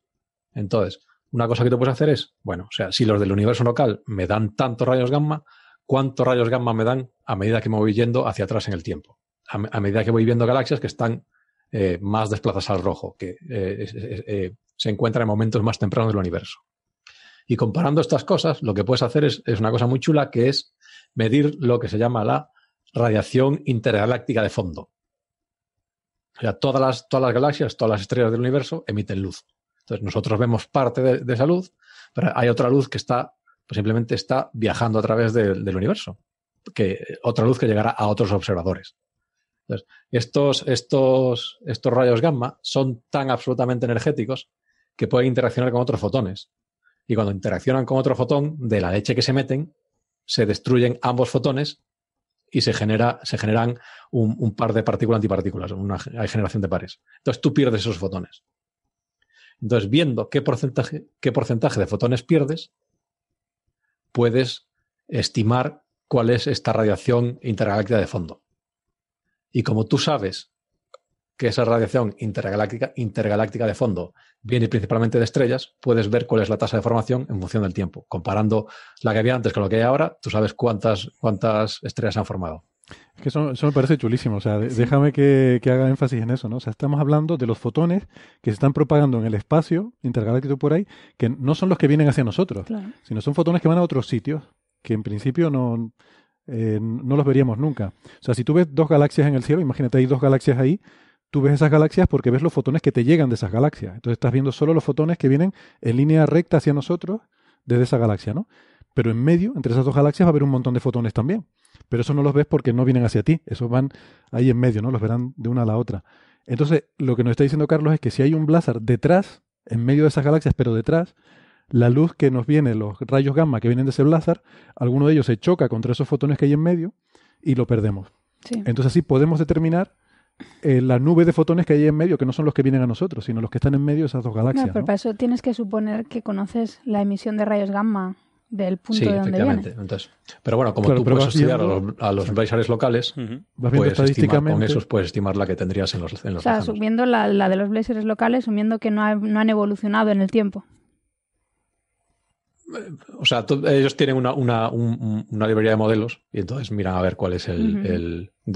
viendo la emisión en, otro, en otras longitudes de onda, eh, extrapolas a los rayos gamma. Básicamente es lo que hacen. De hecho, lo, importante de esto no o sea, es lo- básicamente es lo, que, es lo que dices tú, Héctor, que no solo eh, es la luz de galaxias que tú ves, sino que puedes hacerlo con la luz de galaxias que no se ven. Porque hay otra gente que quiere estimar la, tasa de formación estelar en, eh, en el universo temprano. Tú lo que haces es coges el telescopio más gordo que tengas, lo apuntas durante todo el tiempo que puedas a un sitio en el que no haya estrellas y miras a ver cuál- cuáles son las galaxias más tempranas que puedes ver. Y esto eh, eh, es, eh, o sea, tiene un límite bastante, o sea, lle- llegar a los primeros eh, miles de millones de años del universo es muy difícil, porque, ah, o sea, es- eso, o sea, en los primeros mil, dos mil millones de años, básicamente es cuando se están formando las primeras estrellas y se está rodando la primera temporada de Saber y Ganar, y no hay nada más en esa, en esa época. Entonces, una de las cosas interesantes de este artículo es que pone una- un, límite superior a la formación estelar eso, en los primer, en el primer mil millones de años del, de la, del universo, que es una cosa bastante, bastante interesante. Acabo de caer que esto se lo tengo que mandar a Nacho Trujillo, que eh, además publicó un paper sobre este fondo de radiación difuso en el medio intergaláctico y tal, y contaba que esto es súper interesante para entender la evolución del universo temprano y no sé qué. Y, eh, o sea, de alguna forma no es lo mismo, esto es otra técnica diferente, pero que tiene que ver con ese fondo que hay eh, difuso entre las galaxias, ¿no? Em, en el medio intergaláctico. Lo que pasa es que, claro, él, él está intentando ver eh, un poquito de luz que sí viene en, esta, en nuestra dirección porque se dispersa en algún átomo que haya suelto por ahí en ese medio, mientras que aquí se trata de directamente, bueno, no directamente, es indirectamente también, pero de, eh, de estudiar los fotones que hay en ese medio intergaláctico simplemente por el- la opacidad que generan los rayos gamma. ¿no? Es, es un poco como, realmente si, si, si lo piensas, un poco como el sol. O sea, tú cuando, cuando bueno, que nadie lo haga, no, no miren al sol, no miren al sol, pero bueno, tú si miras al sol, tú ves el sol amarillo, el sol realmente, si tú estuvieses fuera, fuera del espacio, como ya hemos discutido esto con Marian, curiosamente, el sol sería verde. sí. Entonces, si tú en la, tú en la atmósfera lo ves amarillo, porque parte de esos fotones, parte de los fotones más azules, la atmósfera los dispersa.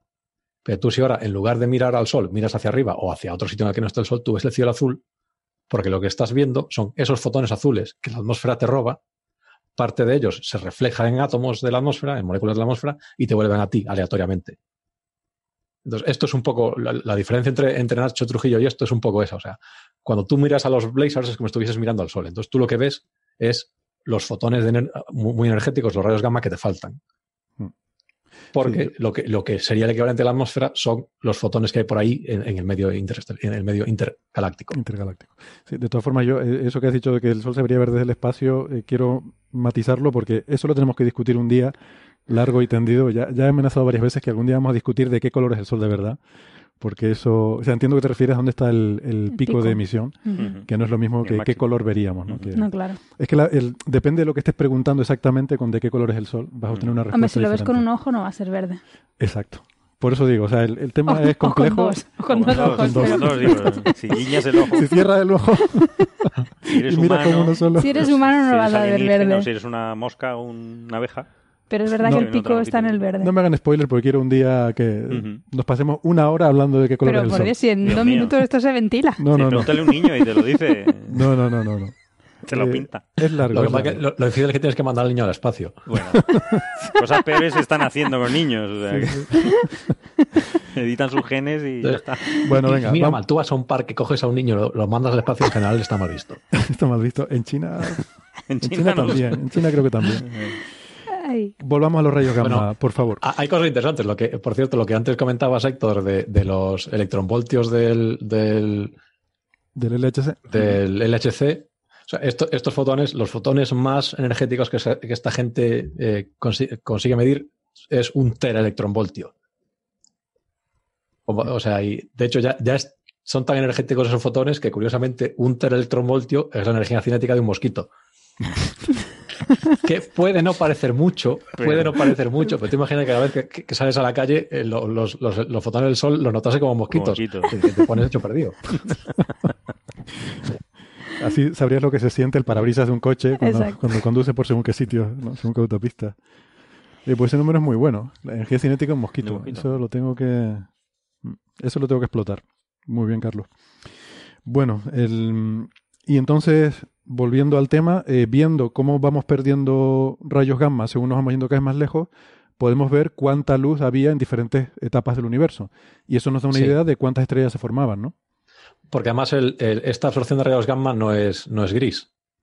O sea, dependiendo de, de la densidad de fotones en la radiación de fondo, eh, digamos, es una constante. Entonces, los rayos gamma más energéticos se asocian, eh, interaccionan con fotones menos energéticos. Entonces, digamos, los ra- rayos, eh, fotones gamma de teraelectronvoltios interaccionan con eh, fotones en el infrarrojo. Rayos gamma de fotones gamma de megaelectronvoltios interaccionan con fotones en el, ultravioleta, por ejemplo. Entonces, viendo cuál es la absorción relativa, puedes ver también cuál es la densidad relativa de, fo- de fotones en el fondo eh, intergaláctico. Con lo cual te da una idea de la emisión de las estrellas, si son más azules o más rojas. Puedes hacer el espectro de- del fondo intergaláctico este. Qué bonito. Y esto, bueno, al final confirma más o menos lo que, lo que ya sabíamos o pensábamos que sabíamos de la, la función inicial esta de, de formación estelar, ¿no? Sí, que pi- eh, tiene, tiene un pico hace 10.000 años. Lo que pasa que también es una cosa... Diez eh, diez hay truco. años. Espera, porque- espera, Carlos, has dicho 10.000 años. Sí, Estamos, sí, 10.000 no, millones. 10.000 años era, Ah, lo qué de- era lo del 10.000 templo años, este. Entonces está claro. Sí, a mí ya me cuadraba así. Es zorro, es zorro. Zorro. Pero, o sea, porque esta, esta función de. eh, lo- ellos lo que miden es la, esta tasa de formación eh, estelar, se mide en estrellas, bueno, en masas solares formadas por año por megaparsec cúbico, que es una idea de volumen. Entonces, no es lo mismo medir eh, estrellas por megaparsec cúbico hoy en día que estrellas por megaparsec cúbico hace 10.000 millones de años. Porque esto co- con la, con la, con la inflación, ahora el megaparsec ya no, ya no te vale para nada. Esto. Y hace 10.000 años un megaparsec tenía mucha más cosas. Entonces las cosas estaban más apretadas. Con lo cual, Vamos, a, digamos, acab- vamos a acabar hablando de Venezuela. O sea, esto, sí, sí, ya de dónde va esto. hay hiperinflación. Entonces ahora, ahora las galaxias están más separadas entre sí, con lo cual yo creo que parte de esta caída en la formación estelar es, es- es esto, que el universo es más grande ahora. Y hay menos gas disponible también, ¿no? Porque se han, se han formado ya muchas estrellas en el gas que había, supongo. Sí, bueno, hay muchas cosas. O sea, supongo que también tendrá que ver el, el- el- la metalicidad del gas. O sea, el- porque en la- la las primeras generaciones de estrellas se hacen con. O sea, solo hay básicamente hidrógeno disponible de- después del Big Bang. Ujú. Y entiende, o sea, la parte de lo que frena la formación estelar es eh, lo que se llama la presión de reacción. Entonces, tú tienes una nube que colapsa sobre una estrella, colapsa y va a formar una estrella. Entonces, cuando la densidad en el centro de la estrella es suficientemente alta, se dispara el, el motor eh, nuclear de la estrella, el motor de, fi- de fisión, de fusión, perdón, Fusión. y se, se empiezan a emitir fotones. Estos fotones eh, tienen tanta energía que son capaces de empujar los átomos que están cayendo sobre la estrella y echarlos aquí. Entonces se- se frena este colapso de la estrella en parte, la, la estrella deja de adquirir material y se llega a un equilibrio. Entonces, lo eficientes que son los fotones empujando otros átomos depende de qué átomos son. Entonces, el átomo de hidrógeno es muy pequeñito, con lo cual es difícil darle, el átomo de hierro es súper gordo, con lo cual es muy fácil darle. Con lo cual, si, si, la, si la, digamos, la composición del medio tiene muchas más cosas aparte de hidrógeno, la formación, o sea, el, co- el colapso de estrellas se frena mucho antes, con lo cual forma estrellas más pequeñas y es más difícil formar estrellas. Entonces, esto, esto se supone, nunca se ha medido, nunca se han llegado a medir la, digamos, esto, la, la búsqueda de, la, de la, lo que se llama población 3, que es muy, muy intuitivo, que esa es la Sí. primera. Entonces, la, la primera generación de estrellas, esto es, esto es, eh, es el santo grial de, de la astronomía, como quien dice. Encontrar una estrella de, de población 3 es una cosa muy, una- una- un resultado que todo el mundo busca, ¿no? Pero, pero que no, no se ha conseguido. Entonces, es posible que en, la- en la- esta generación 3 hubiese sido mucho más fácil generar estrellas que ahora, porque eh, no, o sea, eh, el medio interestelar era mucho más transparente, el medio, eh, sí, el, el gas era mucho más transparente y se formaban estrellas más gordas y más fácil. Vale, pues, pues muy bien. A mí me pareció bonito, la verdad, este, este, este paper. Se publicó en Science, ¿no? Me parece. Eh, Sí, sí, en Science se publicó. Vale, eh, bueno, más cosas. Eh, Sara nos traía también un, paper que le llamó la atención eh, sobre paleobichos, en este caso, no paleopersonas, y, sobre cómo los cambios en el planeta, ¿no? en particular en la atmósfera del planeta, han influido pues la evolución y, y- y estos pájaros, bueno, estos animales, pájaros en particular, son animales, los animales que tienen plumas y vuelan, que mm, cómo los cambios en la atmósfera han, modificado el comportamiento y la evolución de las aves, ¿no? Em, Eso es. De hecho, es un, es un artículo de un investigador de, eh, de Universidad de Málaga, que además es investigador del Museo de Historia Na- eh, Natural de Los Ángeles, Francisco José Serrano, pero no solo está él en este paper, sino que además hay, lo que más me llamó la atención es que hay dos grandes de, de la paleontología, como José Luis Sanz, Pepelu, que por si no lo sabéis, es una de las personas que descubrieron a Concavenato. Eh, y además uno de los... ¿Y por eso se llama Pepito Eh. o, no tiene nada que ver con Pepito? Pues no lo sé. Ahora que lo dices, porque era el jefe de, de esa investigación, así que vamos, de esa excavación. Hmm. Además, el tema es que es, es uno de los, de los pioneros de la paleontología en España y uno de los mayores de ahora entiendo- expertos en la transición de dinosaurios a aves también. Ahora aquí en España, cuando... ¿vale? Y el otro autor es Luis María Chiape, que es argentino, también trabaja en el Museo de, vamos, en Los Ángeles, en el Museo de Historia Natural de Los Ángeles, este hombre, y es experto mundial en naves mesozoicas. De hecho, fue el que describió la primera explosión, por así decirlo, de las aves, ¿no? La primera expansión. Y el paper de estas personas lo que viene a decir es, han estado estudiando varios modelos, ¿vale? Que en los que se habla de, de los distintos niveles de concentración de oxígeno en la atmósfera a lo largo de, desde hace 180 millones, bueno, un poquito más de 180 millones de años hasta, hasta ahora, bueno, hasta sí, hasta prácticamente ahora. Y se ha ido viendo cómo, ha eh, cómo se ha movido esas concentraciones de oxígeno en la atmósfera, la temperatura de- del aire y, por tanto, la densidad del aire, ¿no? O cómo cambia esa densidad, porque esto también podría influenciar en la musculatura, ¿no? De, de las aves. Entonces, se han descubierto dos, eh, bueno, son tres épocas para las aves, pero que tengan que ver con condiciones atmosféricas solo son dos, ¿vale? Luego hablaremos por qué la tercera no, no influye. La primera fue hace 100 mi- eh, 180 millones de años empezó, hasta hace 160 millones de años, y ahí hubo un aumento considerable de la concentración de oxígeno en la atmósfera y, eh, por tanto, de la densidad del aire, que también aumentó. ¿Esto qué, hizo? Esto ocurrió durante el Jurásico Medio y en esa época se ve una reducción de tamaño de las aves, bueno, no de las aves, porque no había aves en esa época, de los eh, no, saurópodos no son, de los dinosaurios de la época, ¿vale? De los terópodos, iban siendo un poquito más pequeños y su envergadura aumentaba. O sea, mm, se veía que ya empezaban a tener potencia de aleteo, que esas extremidades se empezaban un poco a especializar. Eh, luego, durante el Jurásico tardío, eh, esa concentración de oxígeno disminuyó y la, densidad de aire también, ¿vale? Y entonces, pues ahí no se vio que los, los dinosaurios sí que crecieron un poquito, pero en el tema de, las aves primigenias, los antecesores de las aves, pues bueno, se mantuvieron. Y luego viene el periodo Y, que es hace unos 130 millones de años hasta hace unos 45 50 millones de años, que volvieron a subir tanto los niveles de oxígeno de atmósfera como los eh, la densidad de aire, ¿vale? Y ahí, ¿qué pasó? Que las aves fue cuando aparecen primeras, las primeras aves y además aparecen bastante, o sea, empiezan a expandirse, hay una gran expansión. Y, y, esto es bastante interesante porque además ha estudiado los fósiles y se ve que hay una mayor especialización, empiezan ya a volar con aleteo porque los animales anteriores que volaban, por ejemplo, cuando hablamos de eh, pterosaurios, eh, planeaban. Eso, y no, y esos animales no, no confundir con dinosaurios, ¿vale? Sí, es verdad. El Archaeopteris de, que se, de hace 150 millones de años, por ejemplo, no volaba. En el sentido que nosotros conocemos de volar, ¿no? Aletear un vuelo largo, no. Tenía vuelos explosivos de pocos aleteos y volaba un poquito.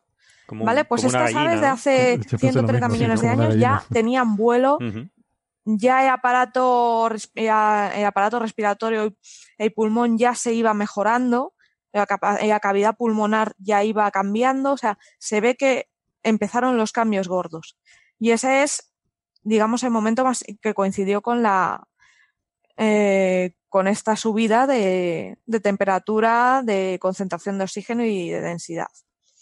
Y luego la tercera, la tercera no tiene nada que ver, que fue justo después de, de la gran extinción de hace 65 millones de años, ¿vale?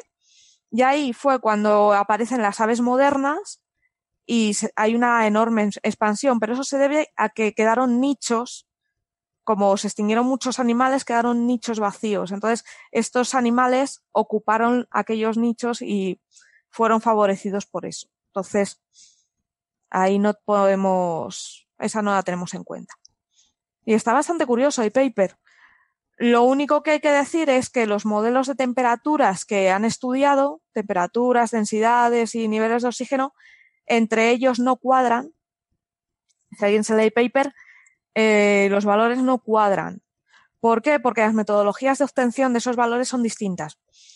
Esto te- puede parecer así un poco cogido por pinzas, pero no, porque si tú haces la gráfica de cada una de esos, de esas tres, de esos tres modelos que han tomado, las gráficas, aunque tengan valores distintos, pero lo que es la gráfica, eh, las tendencias coinciden bastante. Y está bastante interesante. Y un tema mm, en el que nos puede interesar, porque ahora alguno puede pensar, bueno, ¿y esto para qué? Muy fácil. Ahora mismo estamos viendo un, un cambio climático, ¿vale? Y esto, no, eh, esto que sabemos del pasado nos puede servir para un poco predecir o intentar ver cómo se van a cambiar las aves con estos cambios que estamos introduciendo nosotros. Y, pos- y los posibles cambios que vamos a, que van a tener. Bueno, lo que pasa es que las escalas temporales son muy diferentes, ¿no? Escalas Mm. evolutivas son mucho más largas que las Sí. escalas en las que estamos cambiando el planeta, que es parte del problema, ¿no? Que al ser tan rápido eh, no hay tiempo a un reajuste biológico y, y de ecosistemas. Eh, bueno, pero claro, si se prolongara luego la situación durante... no sé, Claro, si eh, se prolonga en el tiempo, sí que podemos ver cómo los animales van a ir cambiando. Muy bien. Eh, más temas. Pues podríamos hablar de física solar, ¿no, María? Pues igual sí, ¿no? Habías propuesto eh, hablar de CLASP. Hablar de CLASP, que, Sí. Que mola mucho. Yo, la verdad que tengo mu- mucha curiosidad porque eh, proponías hablar de ese tema y digo, Pero lo hemos dejado lo más durillo para el final, ¿no? es que eso te iba a decir, digo, esto es un tema que a ver cómo explicamos esto. Eh, tengo curiosidad por ver cómo lo vas a explicar de una forma que suene, porque es muy Pues- técnico, ¿no? Sí. Voy a improvisar un poco. sa- saca las naranjas y las manzanas. Venga, vamos a, a ver cómo lo explicamos. Hombre, a mí, eh, la verdad que me hace mucha ilusión porque el primer autor de este trabajo del que vamos a hablar es Javier Trujillo, que fue mi director de tesis, bueno, uno de mis dos directores de tesis doctoral, el otro fue Basilio Ruiz, y él es el, el primer autor de ese trabajo. Y hay también otros amigos aquí, ¿no? Gente que conocemos, como Rafael Manso, tú mencionabas Sí. antes. Por supuesto, Andrés Asensio, nuestro Sí. compañero aquí en Coffee. Break, que es- también Sí. está metido en ese trabajo. Y bueno, y mucha otra gente que han estado aquí de postdocs en el IAC. Pero, pero bueno, eh, podemos empezar entonces explicando lo que es CLASP. Sí, bueno, CLASP fue en su momento, lo lanzaron en 2015. 2015, en En septiembre. septiembre, sí. Fue están un- sacando el paper ahora, ¿eh? Esto, vamos sí, a ver. eso, eso eh, da o sea, eso da que pensar al- a la densidad de lo que voy a contar. O sea, han tardado tres años en analizar los datos e interpretarlos. Entonces, bueno, eh, fue un cohete que se lanzó eso en 2015, en septiembre. Eh, CLASP, perdona, es el acrónimo eh, en la tradición esta científica de poner nombres muy chulos y que suenen así de forma muy, muy espectacular y muy interesante. CLASP es Chromospheric Lyman Lyman Alpha. Alpha Spectropolarimeter. O sea, Sí. eh, totalmente. Alguien de marketing eh, le puso ese nombre. Sí. No, pues está chulo, CLASP. Clasp, suena bien. clasp es como un cierre, ¿no? En inglés. Sí, un clasp. un- Un- clasp. ¿Cómo llamamos un esto? Sonido, sí, Clips un imperdible, de- un- ¿no? ¿Cómo se llama? Un automático. No sé cómo se llama Un eso. mosquetón, ¿no? Son estos Eh, mosquetones que Villa, se lo, usan. lo de, es, es lo de los, lo de los eh, cinturones del avión. Algo así. El clasp. El clasp, sí. Sí. Bueno, pues ese es un, un espectropolarímetro. Esto Es por hacerlo divulgativo. Sí, sí, Para que exacto. Pues un espectropolarímetro que mide la polarización de, de la luz en el espectro, además, Ujú. o sea, líneas espectrales. En particular, la línea espectral de Lyman alfa, que es una línea del hidrógeno. Y, de hecho, la, la principal línea de la, de, la, de la serie de Lyman y mide la, la radiación que viene de la cromosfera. Esa línea en particular mide la, bueno, mide la región de transición, porque la han llamado cromosférica. Bueno, como Sí, A bueno. ver, para esta gente. Acabo de darme cuenta Es que de, la, de la inconsistencia. Es un poco... Tras- Trasp. Clasp. Bueno, luego, luego No, irá es que- eso. es que para- Transition para- Region Trasp. Para mucha gente, cromosfera es todo lo que hay en medio entre la fotosfera y la corona. Entonces está corona, fotosfera y Bueno, cromosfera en medio. vale. Pero bueno, vale. Bueno, en cualquier caso, eh, fue un cohetito que se mandó eh, suborbital, se, man- se lanzó y cayó. Y en Si el se lanza, llega al en- máximo de altura en la parte alta de la atmósfera sí, y en esos 5 o 10 minutos que está entre que llega y que cae, ahí Cinco tienes que hacer las observaciones. en particular cinco minutos tienes que apuntar al sol y tomar datos. Y fue una pasada, fue súper exitoso porque eso llegó, apuntó. Y, Y- perdón, y la se gente dirá, ¿y por qué no mandan un satélite y lo observan bien, con calma, con tranquilidad y tal? Pues para ahorrar, porque Claro, es más caro. es más barato. Bueno, en realidad, en realidad porque esto es un experimento, porque como contaré después, hay un trabajo teórico que es el que tú mencionas de Javier Trujillo, ¿no? Donde se predecía que esa línea espectral podría dar información sobre la región de transición, que luego contaré Mm. lo que es, ¿no? En el. Sol. Eh, entonces, construir un satélite pues es caro. Y basado en las predicciones de- teóricas de un agente, pues primero se prueba. Si es verdad que esa línea te va a dar una información importante, entonces ya te puedes lanzar y hacer cosas más, más caras, ¿no? Pero Esto, déjame- es eh, como un decir, sondear, esto es una, una básicamente. colaboración muy amplia. eh, el, el cohete es de la NASA, Sí, eh, el instrumento es de- Japonés. es japonés, de, la, de la Agencia Espacial Japonesa y del el Centro Nacional Astronómico de Japón. eh, pero hay colaboración también de centros en Francia, que hizo también parte de, sí. de la óptica. De, Pero toda la batería teórica es de aquí, del Instituto Teórica es de aquí y. Mm. por eso está Javier en esto, ¿no? Eh, y, y el grupo de aquí, ¿no? O sea, participan en esto porque son los que, o sea, este grupo y sobre todo Javier Trujillo es prácticamente el pope ahora mismo en el transporte de radiación polarizada en no LTE, eh, ¿no? En, y, y por eso el que está liderando ese trabajo. Pero vamos, Sí. eh, ahora mismo mm, estaba pensando que des- desde el que se jubiló Stenflo y bueno, tristemente el fallecimiento de Gidi Olandi y de Glinocenti, Es- que eran los tres, ellos tres eran los bueno, cada uno con sus matices, ¿no? también, Y Veronique- bueno, Veronique Beaumier. Vale. eh, A ver, ¿la aceptamos como teórica o no? Sí, sí, sí, sí, vale, vale, vale. Bueno. No, a ver, teóricos hay muchos, pero, Bueno, vale, sí, sé lo que dices. sí, sí. Sé lo que dices. Que mm, pues que sí, que por eso básicamente mm, este, este trabajo parte de, de una eh, de una idea que propuso Javier, ¿no? Porque mm, Bueno, la intentó Stenflo antes, ah, sí, lo había intentado Stenflo, eso no lo sabía. fracasó, sí. Vale. Y ahora se volvió a intentar. Pero Stenflo no había hecho cálculos de esta línea, ¿no? No, pero bueno, a ver, es que, a ver, eh, Stenflo lo que dijo es que esa línea medía la región de transición, Ya, bueno. ¿vale? Pero obviamente si hubiera tenido éxito hubiera tenido que pelearse con la línea espectral y hacer los cálculos. Esos cálculos se han hecho recientemente. Claro, por eso te digo, yo creo que Stenflo no tenía las herramientas para hacer No esos creo. cálculos. Bueno, eh, entonces tal, este cohetito pues apuntó al Sol durante cinco minutos y observó en la línea de Lyman alfa, esta línea de hidrógeno, eh, una región que se denomina región de transición. Esa región de transición, como su nombre indica, es una región de transición entre la cromosfera y la corona. ¿Qué tiene de importante? Bueno, pues que si ya la fotosfera, o sea, la superficie del Sol está a 5.000 grados y en lugar de enfriarse se va calentando la atmósfera del Sol, en la cromosfera alcanza 10.000 grados, eh, en la corona tenemos un millón de grados, con lo cual en esa transición ha tenido que pasar la atmósfera del Sol de estar a 10.000 grados a estar a un millón de grados. O sea, se ha tenido que calentar muchísimo. Con lo cual, pues es una, es una región muy interesante para ver cómo narices está calentando eso. Es que todo está pasando ahí. Mm, que no- Todo está pasando ahí. Y además, lo curioso es que es una región muy, muy estrecha del Sol. Ocurre en pocos cientos de kilómetros, tienes un cambio salvaje de la temperatura. Tened en cuenta que la, la cromosfera igual mide miles de kilómetros de anchura, la corona ni te cuento, eh, eh, llega a tres radios solares. Pues en pocos cientos de kilómetros pasas de tener 10.000 grados a tener un millón de grados.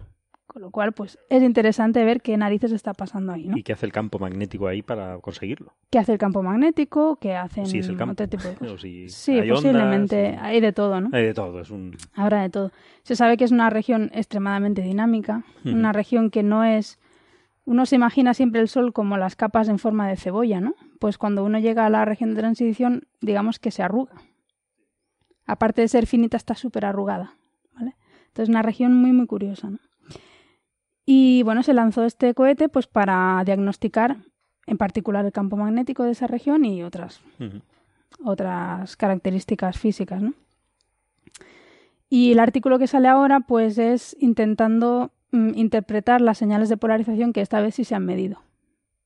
Ah, Se observa polarización en la línea espectral. Uy, no- nos falta decir por qué hay que poner esto en un cohete. Que, Eh, que es porque es una línea sí. ultravioleta y entonces no se ve desde tierra. No se ve hay, desde que, tierra, hay que subir por encima de la atmósfera. Efectivamente. Pues. Es la transición eh, del primer nivel, del nivel fundamental del hidrógeno, al siguiente.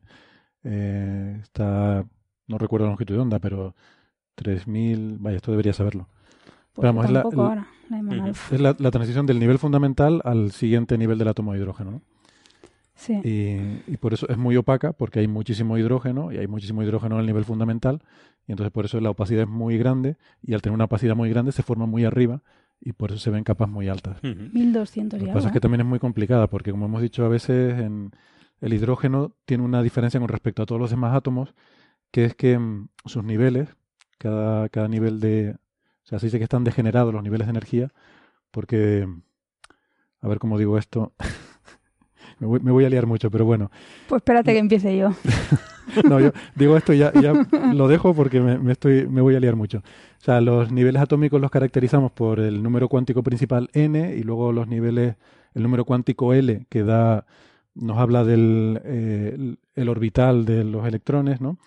Entonces, para diferentes números de L, eh, otros átomos tienen diferentes energías. Sin embargo, el hidrógeno no. El hidrógeno, todos los, eh, los diferentes L comparten la misma energía.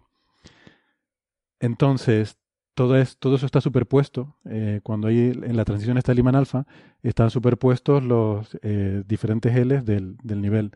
o sea, tienes el nivel con n igual a 2, pues ahí tienes los L, eh, ¿cómo es? Del nivel n igual 2, de, de más 2 a menos 2, pues todos esos L los tienes De- superpuestos ahí, con la misma energía. O sea que la línea es una combinación de todas esas cosas. Además con sus interferencias cuánticas de niveles y tal, que... L de 0 a 1, ¿no? No, no dije Menos eso. 2 a 2 son los no, Ms. eso es el spin, sí, sí, perdona. Eh, los M's. Ms. Pues eso, que es muy complicada. Y aquí además lo que tienes es la polarización del scattering, no solo el efecto Zeeman, Exacto. sino el scattering ahí metido. O sea que es un galimatías complicadísimo y hay que Eh, ser muy listo para resolverlo y tener códigos, Bueno, ser muy listos a tener, tener los códigos tener unos ordenadores para, que para resolverlo. para resolverlo, ¿no? hay que hacer los programas también, ¿eh? Y hay que hacer Sí, los sí. programas, sí. Y, y, pues sí, no, es una línea Meter complicadísima. ahí las ecuaciones de, de eso y, Sí, sí, sí, no, códigos, sí. es, o sea, se ha, se ha hecho recientemente, no es por, no es por, es por algo, ¿no?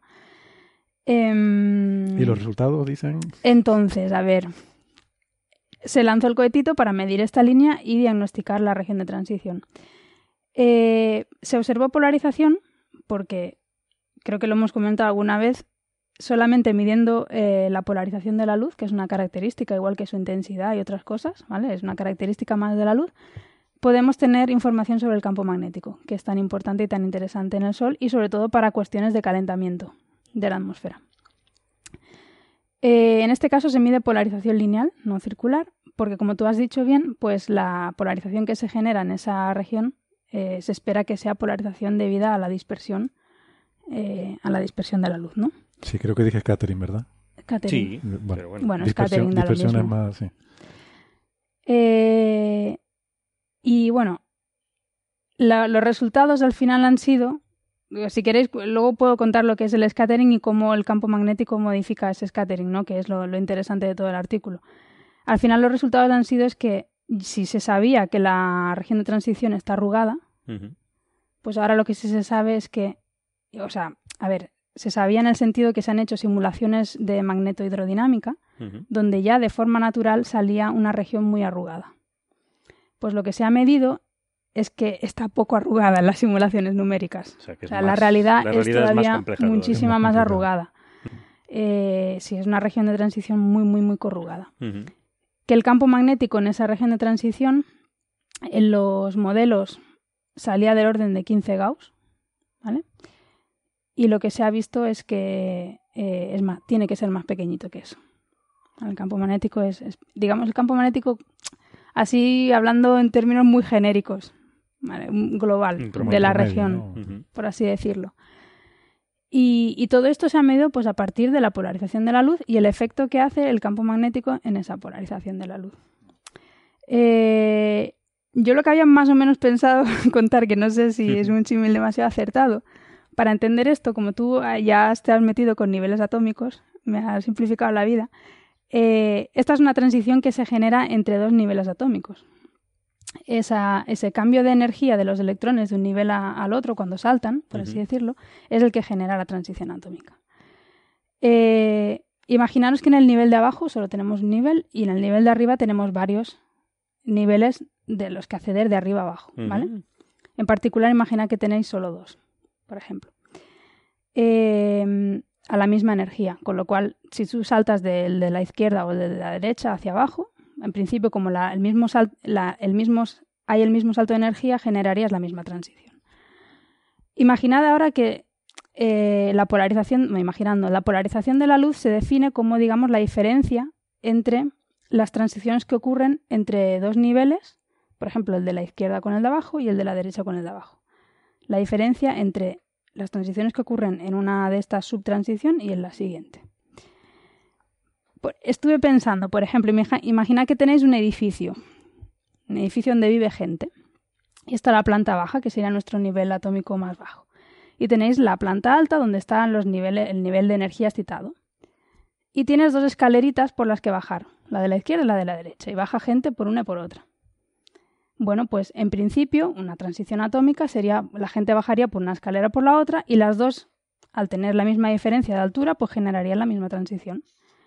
¿Cuánta gente bajará por una escalera y por la de otra? Pues en principio más o menos la misma, ¿no? O sea, porque va a vivir más gente a la derecha que a la izquierda. En principio va a bajar la misma gente. Con lo cual, cuando tú restas la cantidad de gente que baja por una escalera y por la otra, te va a dar cero, más o menos, ¿vale? Eh, ahí no generarías polarización. Ahora, ¿qué pasa si la gente que vive en la escalera de al lado vive de cara al sur, que siempre es mucho más agradable que de cara al norte, ¿vale? Entonces, habría más gente posiblemente que viviría de cara al sur y bajaría más gente Bajaría por la escalera por de la escalera. derecha. Vale. Cuando tú lo restes, te va a dar una polarización. Ujú. Eh, pues eso es la, la polarización por dispersión. Básicamente, la, la po- la luz que reciben los átomos del Sol, Qué bueno. tú eres un átomo que está flotando y recibes luz. Dependiendo de las características de esa luz, tú vas a poblar de manera distinta tus niveles atómicos. De hecho, los niveles atómicos son una huella de la luz que reciben esos átomos. Si tú recibes luz por todos lados, aquello no se polariza. Ahora, si tu luz es anisótropa, es decir, y te recibes más por abajo que por arriba, que es lo que pasa en el Sol, Ujú. Luego cuando tú eres un átomo flotando, ves un montón de Más- luz más por abajo, abajo, claro. que por arriba.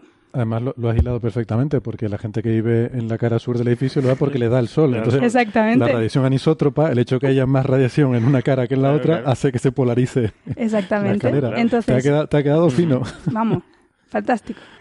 Pues eh, eso. Entonces, básicamente tú eres un átomo en el Sol y si recibes más luz por abajo te polarizas y tú emites eh, radiación que ya está polarizada. Espera que le contemos esto a Javier, ya verás la, la- va la transparencia, la transparencia esa que siempre pone Va a va, va a ser con un edificio. Eh, pues eso, entonces, así se polariza la luz de forma natural en el- la atmósfera solar y en cualquier sitio del universo realmente. Cuando tú eh, recibes una luz que es anisótropa, tú reajustas tus niveles atómicos y emites luz que está polarizada. Ahora viene el campo magnético. ¿El campo magnético qué hace? Dice, a mí esto no me gusta así tan desordenado, yo voy a ponerlo todo igual. Entonces, el campo magnético lo que hace es que te intenta eh, igualar la gente que vive En en un lado de la escalera y en el otro. De forma que si tú sabes que si no hay campo magnético recibirías una polarización X, la que sea, un 10%, si recibes un 5%, esa diferencia es debida a la presencia de un campo magnético, que te ha intentado igualar un poco las poblaciones atómicas o la- la- las poblaciones de gente que viven en los dos lados de la escalera. Y eso es básicamente lo que ha hecho esta gente. O sea, ha medido la polarización de la luz, ha modelado de forma teórica cómo sería esa polarización en ausencia del campo magnético, porque en el Sol no lo podemos medir sin campo magnético.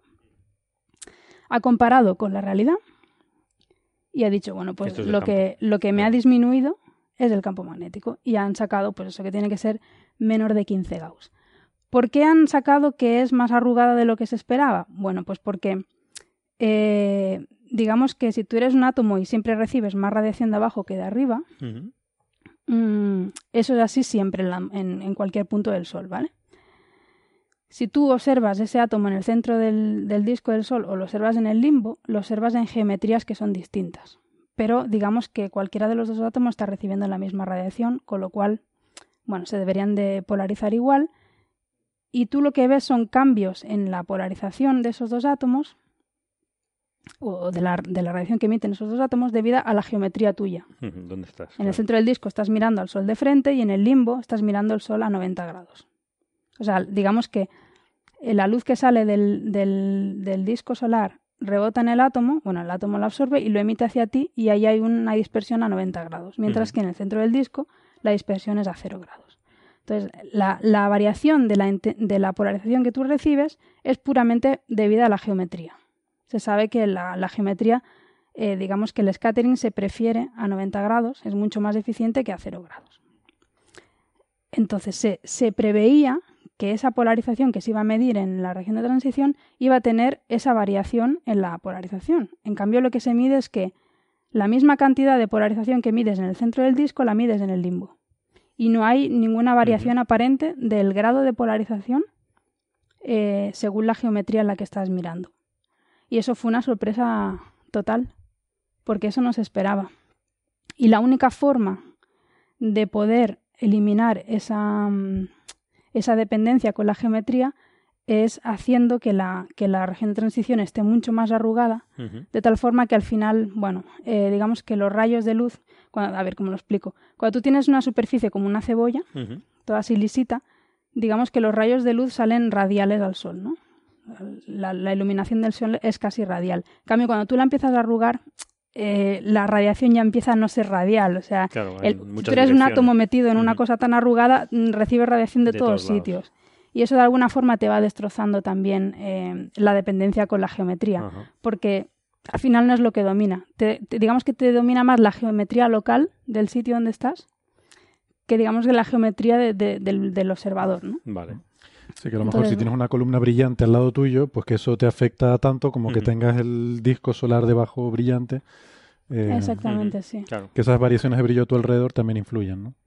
Entonces, basi- eso fue, yo creo que, porque lo de medir el campo magnético, eh, dan un número, o sea, bueno, número no, dicen que debería ser menor de 15 Gauss, pero es algo súper cualitativo en el artículo, ¿vale? Porque los resultados que tienen, la información que tienen no es suficiente como para sacar un número, decir esto es 7 más menos 3, no. O sea, pueden tener cotas y eso, y ya ellos lo dicen, ¿no? Que bueno, que saben que tiene que ser menor de 15, pero poca cosa más. Pero el hecho de que sea una región súper arrugada, eso aparte de ser una sorpresa, eh, eso sí que está bien, bien em, determinado en el artículo, ¿no? En base a eso, ¿no? Pues, pues estupendo, pues, pues muy bien contado. Pues se ha- se- Sí, yo, sí, yo sí, creo que se ha entendido. o Sí, sea, se entendido. es muy difícil Se contar nota que estas es cosas. profesora de la facultad. ¿eh? Sí, sí, sí. Está súper bueno, bien. Una de las todo, razones todo esto es el efecto Hale, que Javier siempre... Sí, pero por eso digo, Javier siempre empieza explicando el efecto Hall en sus charlas, ¿no? En los congresos y tal, siempre empieza con una transparencia muy, muy Sí, clásica con las que suele usar con las cajitas. Las cajitas. Pero ahora yo creo que con tu analogía hay que contárselo para que lo actualice y ponga el edificio, sí. de, el edificio de María, Condiciones. con el sol dando por un lado y la gente en las escaleras. Muy bien.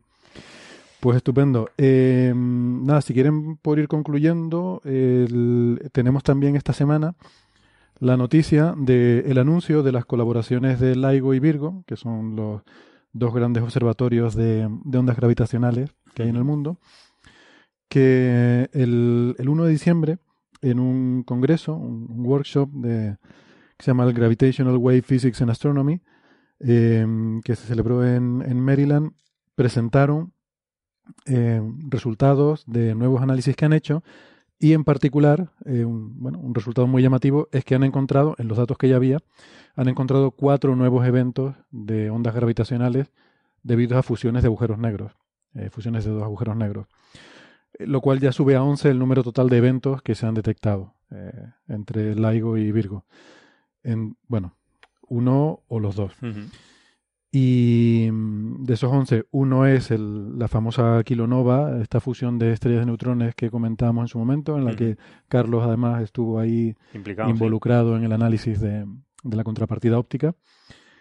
Eh, pero bueno, como digo, hay 11 eventos, ¿no? Eh, lo cual es, es muy impresionante porque, o sea, LIGO, hasta que se actualizó, yo no sé cuánto tiempo lleva observando, no había visto nada, hasta que se, se- se actualizó al Advanced LIGO, ya con una mejora de un factor 2, creo, en sensibilidad, con nuevos detectores y mejor tecnología, pues de repente fue empezar a observar con esta nueva configuración y empezaron a salir ahí como champiñones, ¿no? Ha habido dos eh, campañas observacionales con LIGO. La primera fue en la que se detectó la primera señal, empezó en septiembre de 2015 y duró cuatro meses hasta enero de 2016. Esa fue la O1 que llaman, que es la primera campaña de ondas gravitacionales de observación. Y luego hubo una segunda campaña que duró pues casi el doble, desde noviembre de 2016 hasta agosto de 2017. Y desde entonces pues lo han tenido parado, también con eh, reformas y alicatados de baños y demás. También actualizando. También. Reiniciando, sí. Yo, yo perdonen, pero es que estoy muy sensible con lo de las reformas de los baños porque aquí llevamos unos meses en el instituto que no se puede trabajar, de verdad. Que... Ni ir al baño. Ni ir al baño, exactamente. Porque están con unas reformas que, madre mía. Bueno, antes tampoco trabajaba mucho, pero. Pero bueno, ibas al baño. Pero iba al baño, claro.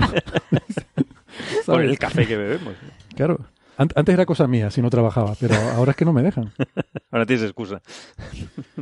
Bueno, pues entonces eso, ¿no? Que no es que haya observaciones nuevas, no es que haya eventos nuevos, sino que es un reanálisis mm, mejorado con el que han encontrado estos cuatro eh, nuevos eventos. Eh, y en particular es muy curioso, resulta que hubo una, una fecha en la que en tres días mm, Mm. encontraron tres eventos. O sea, en, en julio, a ver, eh, o, o en agosto me parece de, de 2017, eh, hay un evento... En agosto. a ver si lo tengo En aquí. agosto, al Agosto y menos hay tres. uno el 14 y otro el 17. El 17 Sí. es la, la, 14, 17 y, las y- estrellas de neutrones y, en, y, en y el 14 es un agujero negro. Y el- Agujeros negros enormes. El 17 y el 18. Creo. 17 y 18. O sea, ellos publicaron el catálogo, ¿no? Con todos los parámetros de todos estos eh, estos resultados que habían que habían obtenido. Uy, se me caen las gafas. Eh, es que, claro, con estos micros que cuelgan de, los or- de las orejas, las gafas no quedan bien puestas. Y entonces, yo no sé a ti, Marian, pero a mí se me caen. Cuando me las estoy poniendo y quitando porque solo las uso para leer de cerca, pues, oye, es un desastre. Bueno, eh, hay un evento que es muy, es muy chulo porque es el que tiene el récord de, de más, de más grande, ¿no? Que es el, eh, ¿cuál es? El 170729, o sea, el del 29 de julio de 2017, Ujú. en el que se produce una fusión de dos agujeros negros en los que, o sea, flipa, esto ocurrió a 5.000 millones de años luz de distancia, a ver, 5.000 millones, sí, 5.000 millones de años luz, no, pero no había otro más grande. Eh, ah, no, pues creo que este es el más grande. Este es enorme. Este es el más grande, vale. 50 masas y 34 masas. Sí. Solares. 50 y 34 masas solares. Em, y entonces, este evento liberó 5 masas solares de energía en radiación de ondas gravitatorias. Esto es una barbaridad. Es una bestialidad. ¿no? Esto, o sea, me dice el numerito, esto es mil veces, esto es liberar en una fracción de segundo, mil veces toda la energía que va a producir el Sol a lo largo de toda su vida. Mm. O sea, toda la energía que produce el Sol a lo largo de toda su vida, 10.000 millones de años, este evento la liberó en ondas gravitacionales en una fracción de segundo. ¿vale? Y eso, y eso puesto en la energía cinética de mosquitos, ¿cuánto es? En Muchos, petatoneladas Muchos. de mosquitos. muchos, muchos mosquitos. o sea, lo que saca, lo que sacas del parabrisas después de un paseo en, en verano por aquí, pues, pues mucho más que eso. Eh, me hice el numerito, lo que pasa es que, claro, yo mm, luego cuando hace el numerito no es tan impresionante. Me quise hacer el numerito de decir, bueno, ¿cuánto de sacudida del espacio-tiempo es esto si estuviéramos cerca? Ujú. Pues claro, esto como estamos Claro. a 5.000 millones de años Claro. luz, pues dice, bueno, nos llega muy poquito, ¿no? Entonces, LIGO es capaz de detectar una diez milésima parte de, del tamaño de un protón en, en- en una perturbación del espacio, ¿no? Eh, si esto lo llevamos a decir, bueno, pues la, la perturbación que se mide aquí de este evento, si estuviéramos, digamos, a un año luz de distancia, o sea, no te digo ahí cerca, pero si estuviéramos en una estrella mm, cercana a, ese, a esos agujeros negros, pues resulta que habría hecho oscilar el, el brazo del LIGO en dos metros y medio, que está bien, es bastante, pero bueno, un brazo de cuatro kilómetros. eh, pero bueno, imagínate una oscilación de milésimas de segundo, una, una frecuencia de milésimas de segundo, que esté variando esa longitud en dos metros y medio, ¿no? Eh, debe ser curioso el asunto. Mm, Yo, yo esperaba un número más grande, la verdad, cuando lo hice, pero es que se ve que hace falta muchísima energía para mover un Para metro el espacio. El espacio. Pero bueno, eh, aún así es bastante espectacular, ¿no? Pero luego, una de las cosas más chulas de esto es que ya empezamos a tener estadística, ¿no? Que es lo que nos gusta en ciencia. O sea, a la hora de hacer notas de prensa ponemos el récord. Eh, Sí, claro. el más grande, el más pequeño, el más azul, ¿no? Pero lo guay de la ciencia es la estadística. Y entonces aquí en este en esta presentación ya empiezan a dar cuánto, o sea, empiezan a acotar eh, con cuánta frecuencia ocurren estos eventos, Claro, porque no, no se sabe, vamos. que es algo que no se sabe. Eh, tengo ni entonces. Lo dan en unidades de, bueno, eventos por gigaparsec cúbico por año. O sea, un gigaparsec cúbico es un volumen. Para darnos una idea, es una esfera de un radio de 2 millones de años luz, por ejemplo, ¿no? 2.000 millones de años luz, perdón, Ujú. giga. Giga, 2.000 millones. Entonces, fusiones de agujeros negros de masas estelares estiman que ocurren entre 10 y 100. Parece que es una salvajada de rango, pero es que no teníamos ni idea. Entonces, Claro, no ni decir que está entre 10 y 100 ya es restringirlo. O sea. Pues entre, en una esfera, vamos a referirnos siempre a esa esfera, una esfera de 2.000 millones de años luz de radio en torno a la Tierra, ocurren entre 10 y 100 cada año. ¿Vale? 10 Lo cual 100 cada está muy bien. No las detectamos todas, eh, evidentemente, pero basándonos en las que detectamos, en la sensibilidad que hay, etcétera, etcétera, pues podemos hacer esta estimación. Fusiones de estrellas de neutrones, pues como solo hemos detectado una, Claro. ahí la Ahí- cosa está más incierta, pero aún así ponen límites. Tiene que haber entre 100 y 4000 en esa esfera cada año. Fusiones de estrellas de neutrones. Y esto es más divertido todavía. Eventos de agujero negro y estrellas de neutrones que no hemos detectado ninguno. Pues oye, uno pensaría, bueno, pues si no hemos detectado es que no sabemos nada. No, error. El hecho de no detectar algo también te da También información. te da algo, claro. En este caso te da una cota superior. Dice, bueno, pues no hay más de 600. Eh, no hay más de 600 fusiones de agujeros negros y estrellas de neutrones en esa esfera de 2.000 millones de años luz en torno a la. Tierra, porque si hubiera habido, mm, eh, digo, porque si hubiera más, entonces habríamos detectado alguna. Esperaríamos haber detectado alguna. Con una cierta probabilidad. Todo esto es al 90% de probabilidad o algo así. Eh, entonces, bueno, pues estos ya son números con los que empezar a trabajar. Eh, también es interesante el hecho de que funcionan ya conjuntamente eh, LIGO y Virgo y que ya las pipelines, ¿no? los procedimientos de análisis de datos están bastante currados para trabajar con las señales de los dos y esto permite localizar la fuente con mucha precisión. ¿no? Eh, por ejemplo, una de las fuentes que el récord de la fuente localizada con más precisión, aparte de la de Carlos, pero que esa no vale porque la vemos en el óptico, entonces esa es fácil. No es fácil, pero, pero puedes tener una precisión mucho mayor si la puedes detectar en luz.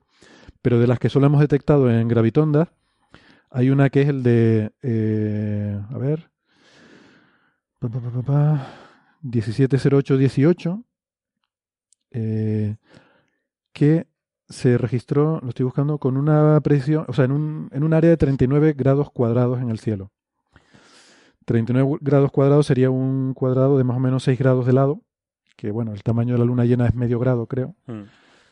Bueno, pues dicho así, tampoco suena muy espectacular, pero, pero oye, está Vamos bien. afinando, vamos afinando. Vamos afinando. Ujú. Eh, Siempre digo que esto de las ondas gravitacionales es como empezar a escuchar el universo, ¿no? Hasta ahora hemos podido observar, eh, que es como ver con telescopios, y ahora podemos empezar a escuchar. Entonces, nosotros, el sonido no tenemos una capacidad mm, de determinar su procedencia de forma exacta, pero gracias a que tenemos dos oídos, podemos hacernos una idea de si viene de la izquierda, de atrás, de la derecha, puesto un poco así. Como tenemos eh, los detectores de LIGO y los de Virgo, bastante separados en la Tierra, podemos hacernos una idea de dónde viene el sonido.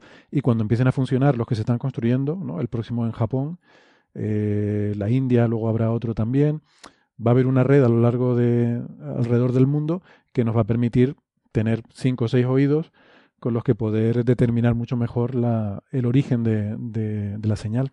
Y eso también va a ser muy interesante. Así que nada, yo esto lo interpreto como una especie de chupateza al grupo este de Jackson y colaboradores que estuvimos hablando el otro día de que habían dicho que no se creían la detección de, de las ondas gravitacionales, ¿no? Es decir, pues toma, aquí hay cuatro más. Toma, hombre. Nada. Para que te entretengas. No sé. ¿Esto se los creen, lo de las ondas gravitacionales? Hombre, ¿O es claro. como lo de las pinturas estas al principio? No, las esto- figuritas de, de Hombre, hay animales. que creérselo, ¿no? Pero la verdad que son las señales son increíbles cuando las ves, ¿eh? Sobre todo lo bien que encajan con los modelos, ¿no? Eh, Pero claro, son modelos bastante sencillitos. Al final son Hombre, cinco parámetros. sencillos ¿no? de cierta manera. No, quiero decir de pocos parámetros. O sea, que, que hay pocos parámetros relevantes que influyen. Sí, sí. No, sencillo. A ver, evidentemente me, me he expresado mal. Quería decir que eso, que depende de pocos parámetros. Y no- sí, que no puedes, con más parámetros siempre puedes ajustar más la forma, ¿no? Sí, pero esto tienen, vamos, cinco parámetros o algo así, creo. Son muy... Sí, creo que son las ma- masas, Hay un parámetro de spin. el ángulo. Y el, Sí. el giro, ¿no? Pero el ya, giro ya de no los- es tanto de el, los objetos. ¿no? el modelo, ¿no? Que es, sino todo el filtrado que tienen que hacer para bueno, llegar eso- a la señal. Eso ya es complicadísimo. Ah, sí. Yo eso no, realmente no sé, no, no conozco lo que hacen ni nada, ¿no? Porque la- esto no lo miden así. No, no, eso hay cursos, tienes que ir a cursos en Caltech donde te enseñan cómo sacan esas señales. Entonces yo, yo entiendo que haya gente que, que la sea primera, la primera fue muy obvia. O sea, la, la primera sí que se veía a simple vista. La de la primera que encontraron, que de hecho eran pruebas todavía, ¿no? O sea, fue muy, fue muy sorprendente, ¿no? Que encontraran esa señal. Eh, pero sí, ¿no? Luego las otras cada vez más hay que ir a análisis más refinados para encontrarlas. No, pero incluso la primera dudo mucho que se viera a simple vista, ¿eh? sí, sí, yo creo que la primera. sí. ¿Tú crees que eso estaba ya por encima del ruido directamente? Sí, la, pri- la primera, en uno, en uno de los dos de- detectores se veía a ojo, se veía bien. El otro era un poco más marginal, pero sí, sí. Que ha hecho un poco, el- la, la clave de eso es que es un poco el juego, el juego al que juegan. Como el procesador es tan complicado y, y la señal es tan baja, ellos solo, solo anuncian detecciones cuando lo han det- detectado en los dos sitios, en, en al menos dos de detectores. Ujú. detecciones de una sola detección hasta ahora no las de, de un solo detector hasta ahora no las anunciaban. Y de hecho la, la, la, eh, la estrella de neutrones binaria, la- el colapso de estrella de neutrones, en principio no lo iban a anunciar, pero eh, porque solo lo habían de- detectado en uno de los detectores, pero tenían una, un, un- un ga- gamma ray burst que era coincidente. Entonces, eso fue un poco lo que, lo que, lo que les empujó, lo, empujó a reanalizar el otro de los detectores que hab- había tenido un problema por no sé qué y, consiguieron un poco eh, refinar un poco la detección. Pero, que- pero eso, o sea, eso es una cosa tan complicada que necesitas confirma, necesitas varias confirmaciones, vamos, ¿no? Mm. Creo que el tema era que había habido un glitch en uno de los detectores que cuando se produce uno de esos glitches, ellos por seguridad anulan todos los resultados mm, en una ventana no sé cuánto tiempo antes y no sé cuánto tiempo después, ¿no? Que es una ventana muy conservadora para evitarte problemas. Pero como hubo ese anuncio, de esa alerta de, rayos gamma y habían detectado señal en uno de los detectores, pues fueron a mirar en el otro y, hombre, quitando el glitch y quitando la parte afectada, pues se veía que se podía usar eh, la parte en la que se veía la señal. O sea que es bastante razonable. Además de eso, o sea, después también es el juego del tiempo, porque cuanto más masivos sean los objetos, menos dura la, la onda gravitacional, con lo cual estos agujeros negros son cosas de segundos. En el caso de la estrella de neutrones, como son mucho menos masivas, la, la, la, la detección de la onda dura casi un minuto y medio, creo que es una cosa así. Entonces, a a pesar de que la señal es más baja, como tienes más tiempo para medirla, pues tienes un poquito mejor la señal de ruido. Muy bien. Pues nada, yo creo que esto es el programa de hoy, ¿no? Eh, yo qué sé, el próximo nos saldrá mejor, de verdad. Se nos, lo, nos lo curraremos Lo más. intentaremos. Yo prometo que me lo ocurriré más. Sara, a mí me sabe mal acabar el programa así. O sea, Esperar que os muestro dónde anda aquí el amigo, porque es muy divertido. pero esto no Se cuenta para la porra, ¿no? Eh, o sea, Una soberana siesta. está durmiendo. Es que está durmiendo el tío. Qué tío. Ahí Me lo hemos conseguido. está lleno de árboles, está echando la Mira siesta. Hasta los gatos se duermen Se con nuestro programa, pero esto, esto ya es el colmo. Aburrimos hasta las ovejas, en este caso a los gatos. Em, pues, pues El tío mira, nos ha hecho lo, lo de la otra vez. Se ha subido al árbol, se ha, se ha hecho una rosquilla y... me, me sabe mal, me sabe mal, porque teníamos ahí a medio Facebook pendiente de... de- Sí, de a mí también. Digo, pero- bueno, bajará a pedir mimos. ¿no?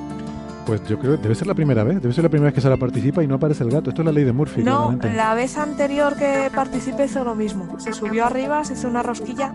Yo creo que con el frío Mm. se sube a- al árbol y ahí debe estar calentito, como es, es un cojín así mullidito y se, se queda frito. Pues amigas del club de fans, no sé si habría que replantearse la porra esta, porque no, a lo mejor podemos combinar esto con la lotería de Navidad o algo y no sé. Nada, para la próxima me traigo un palo de escoba y le voy. Bueno, muy bien, pues aquí lo dejamos. Hasta la semana que viene. Gracias Carlos, Sara, Marian, Weston. Hasta la próxima. Hasta luego. hasta luego. Chao. Chao.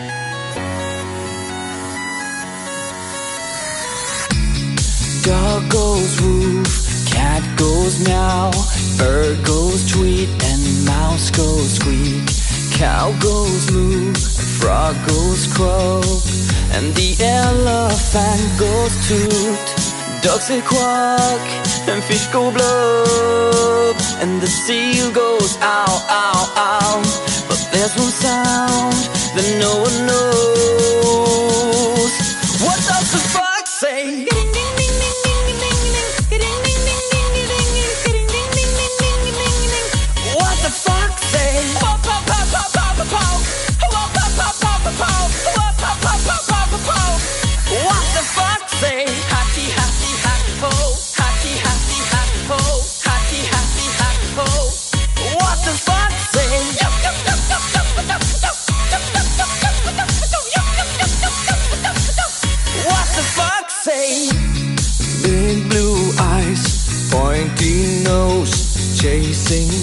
And digging holes. Tiny paws up the hill. Suddenly you're standing still. Your fur is red, so beautiful, like an angel in disguise. But if you meet a friendly host, we communicate by morse, morse, morse. How will you speak to that? What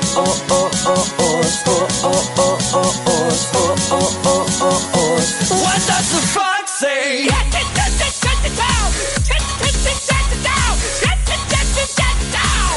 What the frog say?